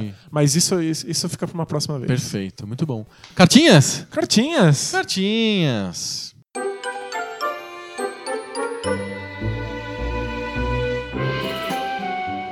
Cartinhas. Cartinhas! Cartinhas. Olha, o episódio da semana passada sobre os jogos bizarros, os nossos guilty pleasures de videogame, foi um sucesso. A gente recebeu um monte de cartinhas. É sucesso porque todo su- mundo gosta de olhar pra aberração, né? Todo mundo gosta de freak show, Tá né? todo mundo apontando o dedo pra minha cara na, na tela, assim. Daí que não aparece minha cara. É. Ele gosta disso. Ele gosta de Tokyo Buzz Guide. E as pessoas se identificaram com isso e mandaram e-mails pra gente, cartinhas, com os seus próprios guilty pleasures. Por exemplo, o Luiz Henrique, ele ah, disse que gostou muito do nosso episódio sobre os jogos bizarros, que ele ficava imaginando como que seriam os jogos estranhos que a gente ia descrevendo, e que um deles ele conhecia e gostava muito, que é o The Legend of Cage. que era um jogo que vinha incluído no Polystation. Tem o do Polystation? Aquele que parece um Playstation, aí você abre e tem espaço pra um cartucho de De Nintendinho, é isso? Nintendinho, exatamente. E vinha com ele o Legend of Cage. Ele adorava o jogo e ele achava um absurdo o fato de que quando você resgata a princesa, começa de novo, ela é sequestrada imediatamente. É uma vida de merda, Pra, né? pra ver como não dura, sabe? Pra como a vitória é efêmera. Só uma coisa. De quando é o Polystation? A Polystation é bem depois. Não, tipo, o Polystation Já tinha, já tinha um Playstation pro cara É, imitar o... Tipo, final dos anos 90. É. Você pode enfiar qualquer jogo do Nintendinho junto. Eles mandaram Legend of Cage. Por que raio você põe esse jogo merda aí no meio? Mas o jogo não é merda, Não, cara. mas tudo o bem. jogo é muito legal e que dura 5 minutos. Tudo bem, velho. Não, o que eu ouvi é que você Ele gosta é do jogo. Ele é é. da primeira fase do Nintendinho. Sim, mas por que que você não bota assim? Bota The Legend of Zelda. Sabe? Bota Metroid. Legend of Zelda não é bom pro pirateiro porque tem que colocar o, o chip de memória. É melhor um jogo tipo Legend of Cage mesmo. Bota Mega Man. Acho que é por uma questão de custo. Esses jogos menores são mais baratos de imprim- eh, imprimir lá os cartuchos, as EPROMs e tal. Deve ser por isso. Bota Balloon Fight. Bota Balloon Fight. É. É, Entre o Legend of Cage e o Balloon Fight, bota o Balloon Fight. e aí o Diego Ferreira leu a mensagem do Luiz Henrique e falou: Porra, que legal que tem mais gente que conhece o Legend of Cage, não sou só eu. Pronto, vocês podem fazer uma comunidade de Orkut já. Parabéns. Eu conheço o Legend of Cage. Pode fazer uma camiseta já. é exatamente. Eu queria uma camiseta, assim. é. Do Legend of Cage? Não, do, do, do Tokyo Bus Guide. Ah, sim. Só que legal, certeza. uma, uma foto minha, assim, dirigindo um ônibus. Sim. Um ônibus 3D em Tóquio. É, eu queria ter uma camiseta do jogador de futebol gordinho, bigodudo do Konami Soccer. Nossa, ia ser muito legal. Teria também. É, não, genial, assim. Maravilhoso. O Gustavo Henrique escreveu pra gente dizendo que ele gosta de jogos meia boca. Legal. Obrigado. A gente podia fazer um tipo Narcóticos Anônimos, né? Uma coisa assim do tipo. Oi, meu nome é Danilo, eu gosto de jogos meio boca. É, foi exatamente o que o Gustavo escreveu na cartinha dele. Ele disse que ele tá aproveitando o ambiente acolhedor e sem julgamentos do Poco Pixel, aqui todos são bem-vindos, para contar os jogos bizarros que ele gosta. Então ele fez uma lista enorme de jogos, ele mandou pra gente, a gente vai colocar no post. Os jogos são bem bizarros mesmo. O que você achou da bizarrice dos jogos do Gustavo? Eu não conheço a maior parte É, deles. é. Eu também não, eu só conheço um que a gente até comentou no episódio sobre featuring, featuring, que é o Ionoid, que é o jogo da Pizzaria Domino's. Que só pelo fato do patrocínio ser de uma pizzaria já torna ele bizarro o suficiente. E se não fosse. E o mascote ainda, tipo, é aquele senhor, senhor de meia idade vestindo uma roupa de coelho. Aquilo sim é fetiche bizarro. Nossa, aquilo, tipo, você olha pro, pro, pro personagem e pensa assim, pervertido. É, e, o, e o Gustavo disse que ele ia na locadora Dimensão Games pegar essa fita. Eu ia na Comics Games até ela ser assaltada e aí não tinha mais jogos. Sério? Nossa senhora. Era muito comum o pessoal assaltar a locadora. É, pegar os jogos. É. O Gustavo mandou um monte de jogos, todo um mais bizarro que o outro. É, a gente vai colocar no, no post, mas esse é o espírito do Poco Pixel, que a gente está aberto e receptivo, sem julgamentos, e as pessoas contarem seus podres e seus segredos recônditos pra gente. O que que você tá chamando de podre? Isso já tem um julgamento aí. Muito bom. Mais uma cartinha, desta vez é sobre A corta debate de bolsa? debate de bolso. Foi o Fábio Zelensky que escreveu pra gente porque ele tem uma história com o Watchmen. E a história dele é ao contrário da nossa. Ele começou pelo filme. Nossa, isso é possível? Eu não imaginava. É, eu também não imaginava. Ele assistiu no cinema, ele pirou no filme. Olha só. E, ó, acontece. Ele achou que era tudo que tinham falado. Olha. Isso é esquisito. É porque a gente. Talvez a gente tivesse outras expectativas. É a gente não Sim. tem uma, uma mente em branco pra, pra aproveitar o filme mais. né? Exato. E aí ele comprou o, o quadrinhos por causa do filme. E aí Ah, ele bom. achou maravilhoso. Fico feliz. Melhor que o filme. Sem dúvida. É, que bom. Aí passou um tempo e ele encontrou- comprou o DVD nas Americanas, na gôndola de promoção. É verdade. Eu também fiz isso. eu preciso confessar, eu fiz isso. Eu fui na Americanas e comprei, porque eu tava lá comprando cueca, sei lá, alguma coisa assim. Tinha lá a versão estendida. É que sabe é que lojas americanas servem pra você comprar cueca ou chocolate, né? É, é uma loja de dois produtos, cuecas e chocolates. E eu acho que eu fui comprar uma dessas duas coisas e eu vi o Bargain Bin, né? Aquele, aquela cestona assim com DVDs do Watchmen. Aí eu comprei, tava 10 reais, sei lá. Eu levei. É, por que não? Por que não? O Fábio fez a mesma coisa. Só não mostra Paul Moore. né? Não, só pro Dave Gibbons. E aí, o. Eu, eu não- eu não tenho essa esperança que um dia toque a campainha e seja o Alan Moore vindo me visitar, sabe? Não, Mas, mas- não quero ter o DVD que é, a é mostra. verdade, melhor não, né? Se esconde, né? É o Alan Moore, corre, esconde. E aí, ele adorou ter o DVD em casa e assistir em casa. E ele repetia. Virou um ritual ficar assistindo repetidamente o filme várias e várias vezes. Todo mundo tem esse filme, esse filme que não sai do seu aparelho que você fica vendo o tempo inteiro. Isso, e ele disse que ele virou, eu adorei o termo, virou o pega-sono dele. É. O filme de estimação do Fábio era o Watchmen. Se um dia você quiser um episódio mais bizarro, que a gente bota mais podres, a gente pode falar quais são os nossos, os nossos pet movies, assim. Pet Quais- movies de quais, filmes, Quais né? são os filmes que a gente assiste secretamente pra dormir. Pode ser. É, quer dizer, mas eu não vou falar nada, você que fale. eu não. E um dia o Fábio conheceu o Poco Pixel. Oi. E aí ele escutou o debate de bolso sobre super-heróis. E a gente falou do filme do Watchmen. E aí o teto de vidro dele se quebrou. Desculpa? E aí ele começou a ver o filme com outros olhos. E aí, depois de escutar a gente, ele con- continuou assistindo o filme. Mas ele, o filme tá ficando pior e pior e pior. Virou um guilty pleasure dele. Eu não, não queria estragar a sua experiência, mas tipo, em nossa defesa, o filme não tá ficando pior, ele já era assim. então- O problema do Fábio é que ele tá tentando convencer a namorada dele a assistir o filme. Ele tá falando assim: não é um filme de super-herói, é uma coisa adulta, é uma coisa diferente, é uma coisa muito legal. Vem, vem assistir, assiste comigo.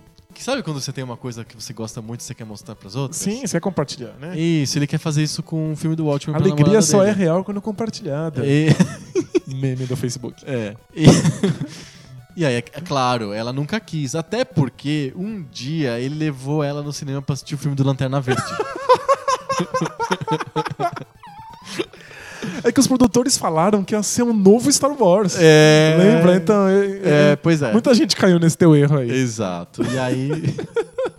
e aí, sabe como que é? Ela ficou meio reativa e aconteceu alguma coisa. Aconteceu que o filme do Watchmen entrou na Netflix. Entendi. E aí ela tá começando a ter gosto pela ideia de assistir o Watchmen, porque acho que ela deve ligar o, Netflix, aparece lá. É, né? Já tá, já tá no Netflix, É, né? Já assistiu tanta merda assistir. só porque tava lá mesmo. E aí, o problema é que ele não gosta mais do filme.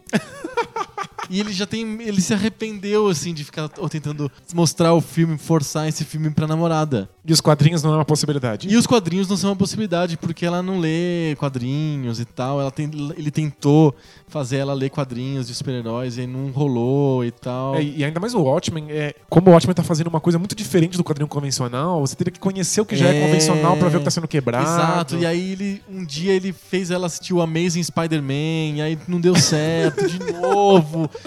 Ele tem medo dela assistir o filme e perceber assim que o filme é ruim, logo de cara. Pergunta do Fábio pra gente: o que ele faz nessa hora? Ele diz que a culpa é nossa, porque a gente que fez ele perceber que o filme não era bom. E aí, o que, que você diz pro Fábio? Tenta uma nova namorada. não, não, fica, fica com essa aí, porque ela foi assistir o Lanterna Verde com vocês, vocês ainda estão juntas. Sério, assim, ela, ela resistiu ao Lanterna Verde e ao Amazing Spider-Man. É, não, essa aí é guerreira. Eu espero, eu só espero que ela tenha feito você assistir o Sex and the City e coisas desse tipo. Aí tá, tá devolvido, né? Tá um a um. Ou como que é? Os 50 tons de cinza. Aí, aí tá empatado. Tá empatado, tá empatado. Que dilema, hein? É complicado. Seria muito legal que ela assistisse pra saber por que, que você gosta tanto. É. E que vocês possam. Que ela Tem possa experiências juntos, É, né? Que ela possa simplesmente entender por que, que é importante pra você. Agora, de fato, o filme é uma bomba, assim. tipo, a chance de que ela ache muito ruim, que ela não entenda por que, que isso faz sentido pra você, é muito grande. Os quadrinhos seria muito melhor. Existe, caso ela tenha disponibilidade, caso ela seja aberta pra isso, um meio termo. Que Que é? é a história em quadrinhos do Watchmen na versão semi-animada. Ah, então. Excelente que você falou isso, porque eu já engato em outra cartinha que é do Rafael Farinelli Silva, que ele recomendou pra gente o Motion Comics. E aí eu respondi pra ele no nossa página no Facebook dizendo que esse Motion Comics vale um outro debate de bolso, inclusive. É verdade. Afinal, o Motion Comics do Watchmen, ele é viável? Ele funciona? Pra mim, ele é uma experiência bem dolorosa, assim, na verdade, né? Na, na minha opinião. Ele suga a graça de ler os quadrinhos e não me dá nada no lugar. Então, tipo, parece uma coisa esvaziada. Não, pera, então vamos lá. Pra quem não sabe, o Motion Comics é você filma quadro a quadro E anima, Você anima. anima. um pouquinho e aí um, um, Um único cara, um único cara. narrador. O que eu acho legal, porque senão parece que é um desenho animado, e não é mesmo, é um cara lendo os quadrinhos pra você. Uhum. E aí um único cara fazendo vozinhas, ele lê todo o texto. É uma, é uma leitura dramática. Então, a vantagem desse modo, você tem o texto integral, quadro a Não, quadro, é super fiel aos quadrinhos. ao invés do filme, que é bomba. Problemas. Você perde os quadrinhos. Você perde o fato que você pode olhar uma página página inteira. ao mesmo tempo, ver como é que esses quadros estão encaixados na página, como elas são simétricas, comparar um quadro com outro, etc. Por que, que eu acho que esse quadrinho em movimento é viável? Porque ele é uma experiência multiplayer. Você pode assistir com outras pessoas Ah, e tá. falando Que o quadrinho sobre não, né? isso. O quadrinho é uma experiência individual. Inclusive, o Alan Moore falava isso. É porque você vai assistir o Watchmen, senta no seu sofá, abre uma, uma garrafa de, de vinho e lê ela numa noite. O- É uma, é uma noite longa. Mas não é uma noite tão longa. Eu, eu fiz as contas, esse, os 12 episódios sendo lidos por um narrador vagarosamente. É, é lerdo, é meio aflitivo até. Então, leva 5 horas. Uhum. 5 horas não é um absurdo. Tem filme com, sei lá, 3 e meia. Se você O lê próprio filme do Watchmen é bem grande. então, se você lê o Watchmen numa velocidade razoável, você acaba numas 3 horas e meia, 4 horas. Se o narrador lê devagar, acaba em 5. Sim. Então, eu acho que é viável pra uma experiência multiplayer. Se a sua, a sua patroa olhar pra essa coisa lenta e quiser morrer e dormir. É, é, tipo, é, a chance é cê- enorme. Você vai entender. Mas é que pelo menos o, o, o texto Tá lá. tá todo guardado lá. Então, senta por 20 minutos e assiste o primeiro. Assiste o primeiro episódio e vê o que acontece. É, Se ela se interessar pelos personagens, se ela se interessar pelo texto, se ela achar que isso é muito bem escrito, porque dá pra perceber logo, logo de cara que é escrito de maneira soberba. Aí talvez você tenha abertura pra assistir os outros, ou pra ela ler o quadrinho, ou pra ela assistir o filme com você. Mas eu começaria por isso. é. Porque o filme só tem chance Então, de. eu teria uma abordagem diferente. Eu teria uma abordagem na honestidade. Eu falaria assim: quer assistir o filme? Tá aqui o filme. Mas Mas, é já vou merda. te dizendo: é merda. Não é a mesma coisa que ler os quadrinhos. Tem certeza que você quer assistir? Mas ela vai falar assim, mas você assiste essa merda toda noite. Mas eu mudei, eu mudei de opinião. Eu escutei eu o pouco pixel. Eu vi, a, eu vi a luz no Poco Pixel. Eu sou, um, eu sou um novo homem. Aliás, você deveria também ouvir o Poco Pixel. Isso! Olha aí, ó. É excelente. Pra gente eh, encerrar a nossa sessão de consultório sentimental, o que a gente sugeriria é mostra o filme falando que é merda e, e mostre pra ela o debate de bolso que a gente falou sobre o Watchmen. Quem sabe ela tem vontade de ler os quadrinhos depois. Por que não? Pois é, você tá lá, sei lá, no trânsito, É. lavando a louça. Isso. Enfia, enfia lá o Bota o som nosso lá do Pop bolso. Pixel e ela vai escutando a gente falando sobre os quadrinhos, dizendo que é tão, tão legal assim. E aí ela tam- tem que saber se interessa em ler a primeira revista, por exemplo. O Motion Comics eu acho meio doloroso, assim, uma experiência meio penosa. Assim, É um mas, pouco enfim. mesmo, mas é multiplayer, dá pra duas pessoas sentarem juntas e irem falando a respeito. É, pode Porque ser. eu acho que é, é legal, pra, é legal pra casal e pra sofá. É, pode ser. Funciona. Mas é muito legal a tua cartinha, muito legal a tua experiência. Eu me senti no bola presa agora, lendo cartinhas que te envolvem namoradas e. Por, por Foi algum, uma experiência de quase bola presa. é porque por, por algum motivo bizarro eu tenho essa aura de, de, de conselho sentimental, assim, né? Onde eu tô, isso acontece. O que, o que fazer? É minha namorada. Eu tô no mercado, assim, e alguém me pergunta essas coisas. Excelente. E a gente tem uma última cartinha que é, é talvez a cartinha mais legal que a gente já recebeu em toda a história do Poco Pixel, que é a cartinha do Rogério Silva. Mandou a cartinha só pra dizer o quanto que ele gosta do Poco Pixel. Isso já, já é bem legal, né? Sim. Mas ele conta a história de que por que, que ele gosta do Poco Pixel e por que, que ele acha que o Poco Pixel é o melhor podcast de games de todas as galáxias. De todas as galáxias, não é só da Via Láctea, não, viu? No último episódio, falaram que a gente era o melhor podcast do Brasil. O Brasil, a gente já mudou, agora é de todas, as galáxias. Gente, o infinito e além. É isso aí. É, todos os multiversos aí. O Rogério, ele é- sempre foi muito viciado em videogames e gastou muitas horas da vida dele investidas no videogame. E ele ficava bravo e se divertia. Ele jogava Battletoads e ficava puto com o jet ski. Ele teve todas as experiências com videogames e quando ele tinha 17 anos ele sofreu um acidente de carro e perdeu a visão.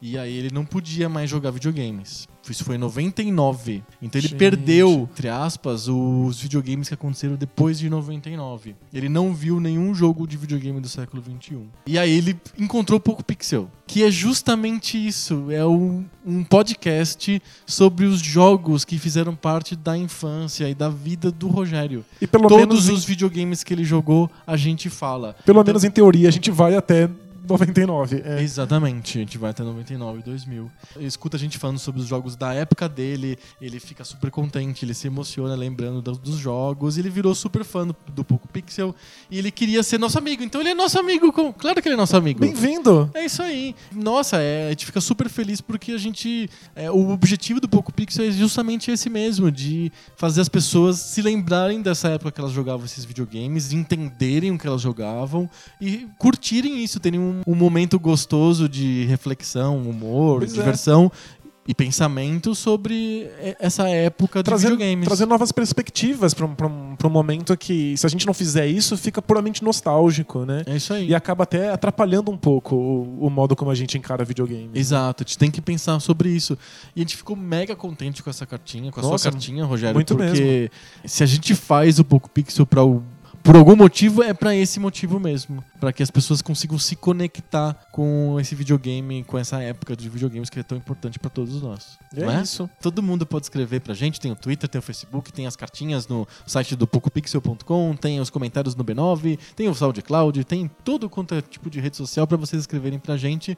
É isso aí. É isso aí. Então semana que vem a gente volta com mais papo novo. Sobre o videogame velho. Valeu! Tchau!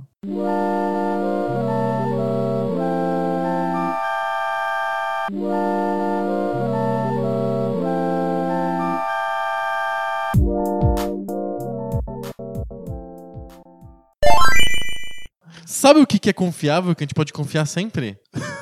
Não é gonorreia. Tem camisinha. Também não. São, são os podcasts da família B9. Que você pode escutar e você pode confiar que lá vem coisa boa.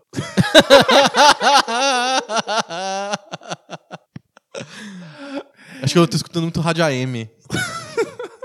Escutando fute- Escutando futebol na rádio. É só isso.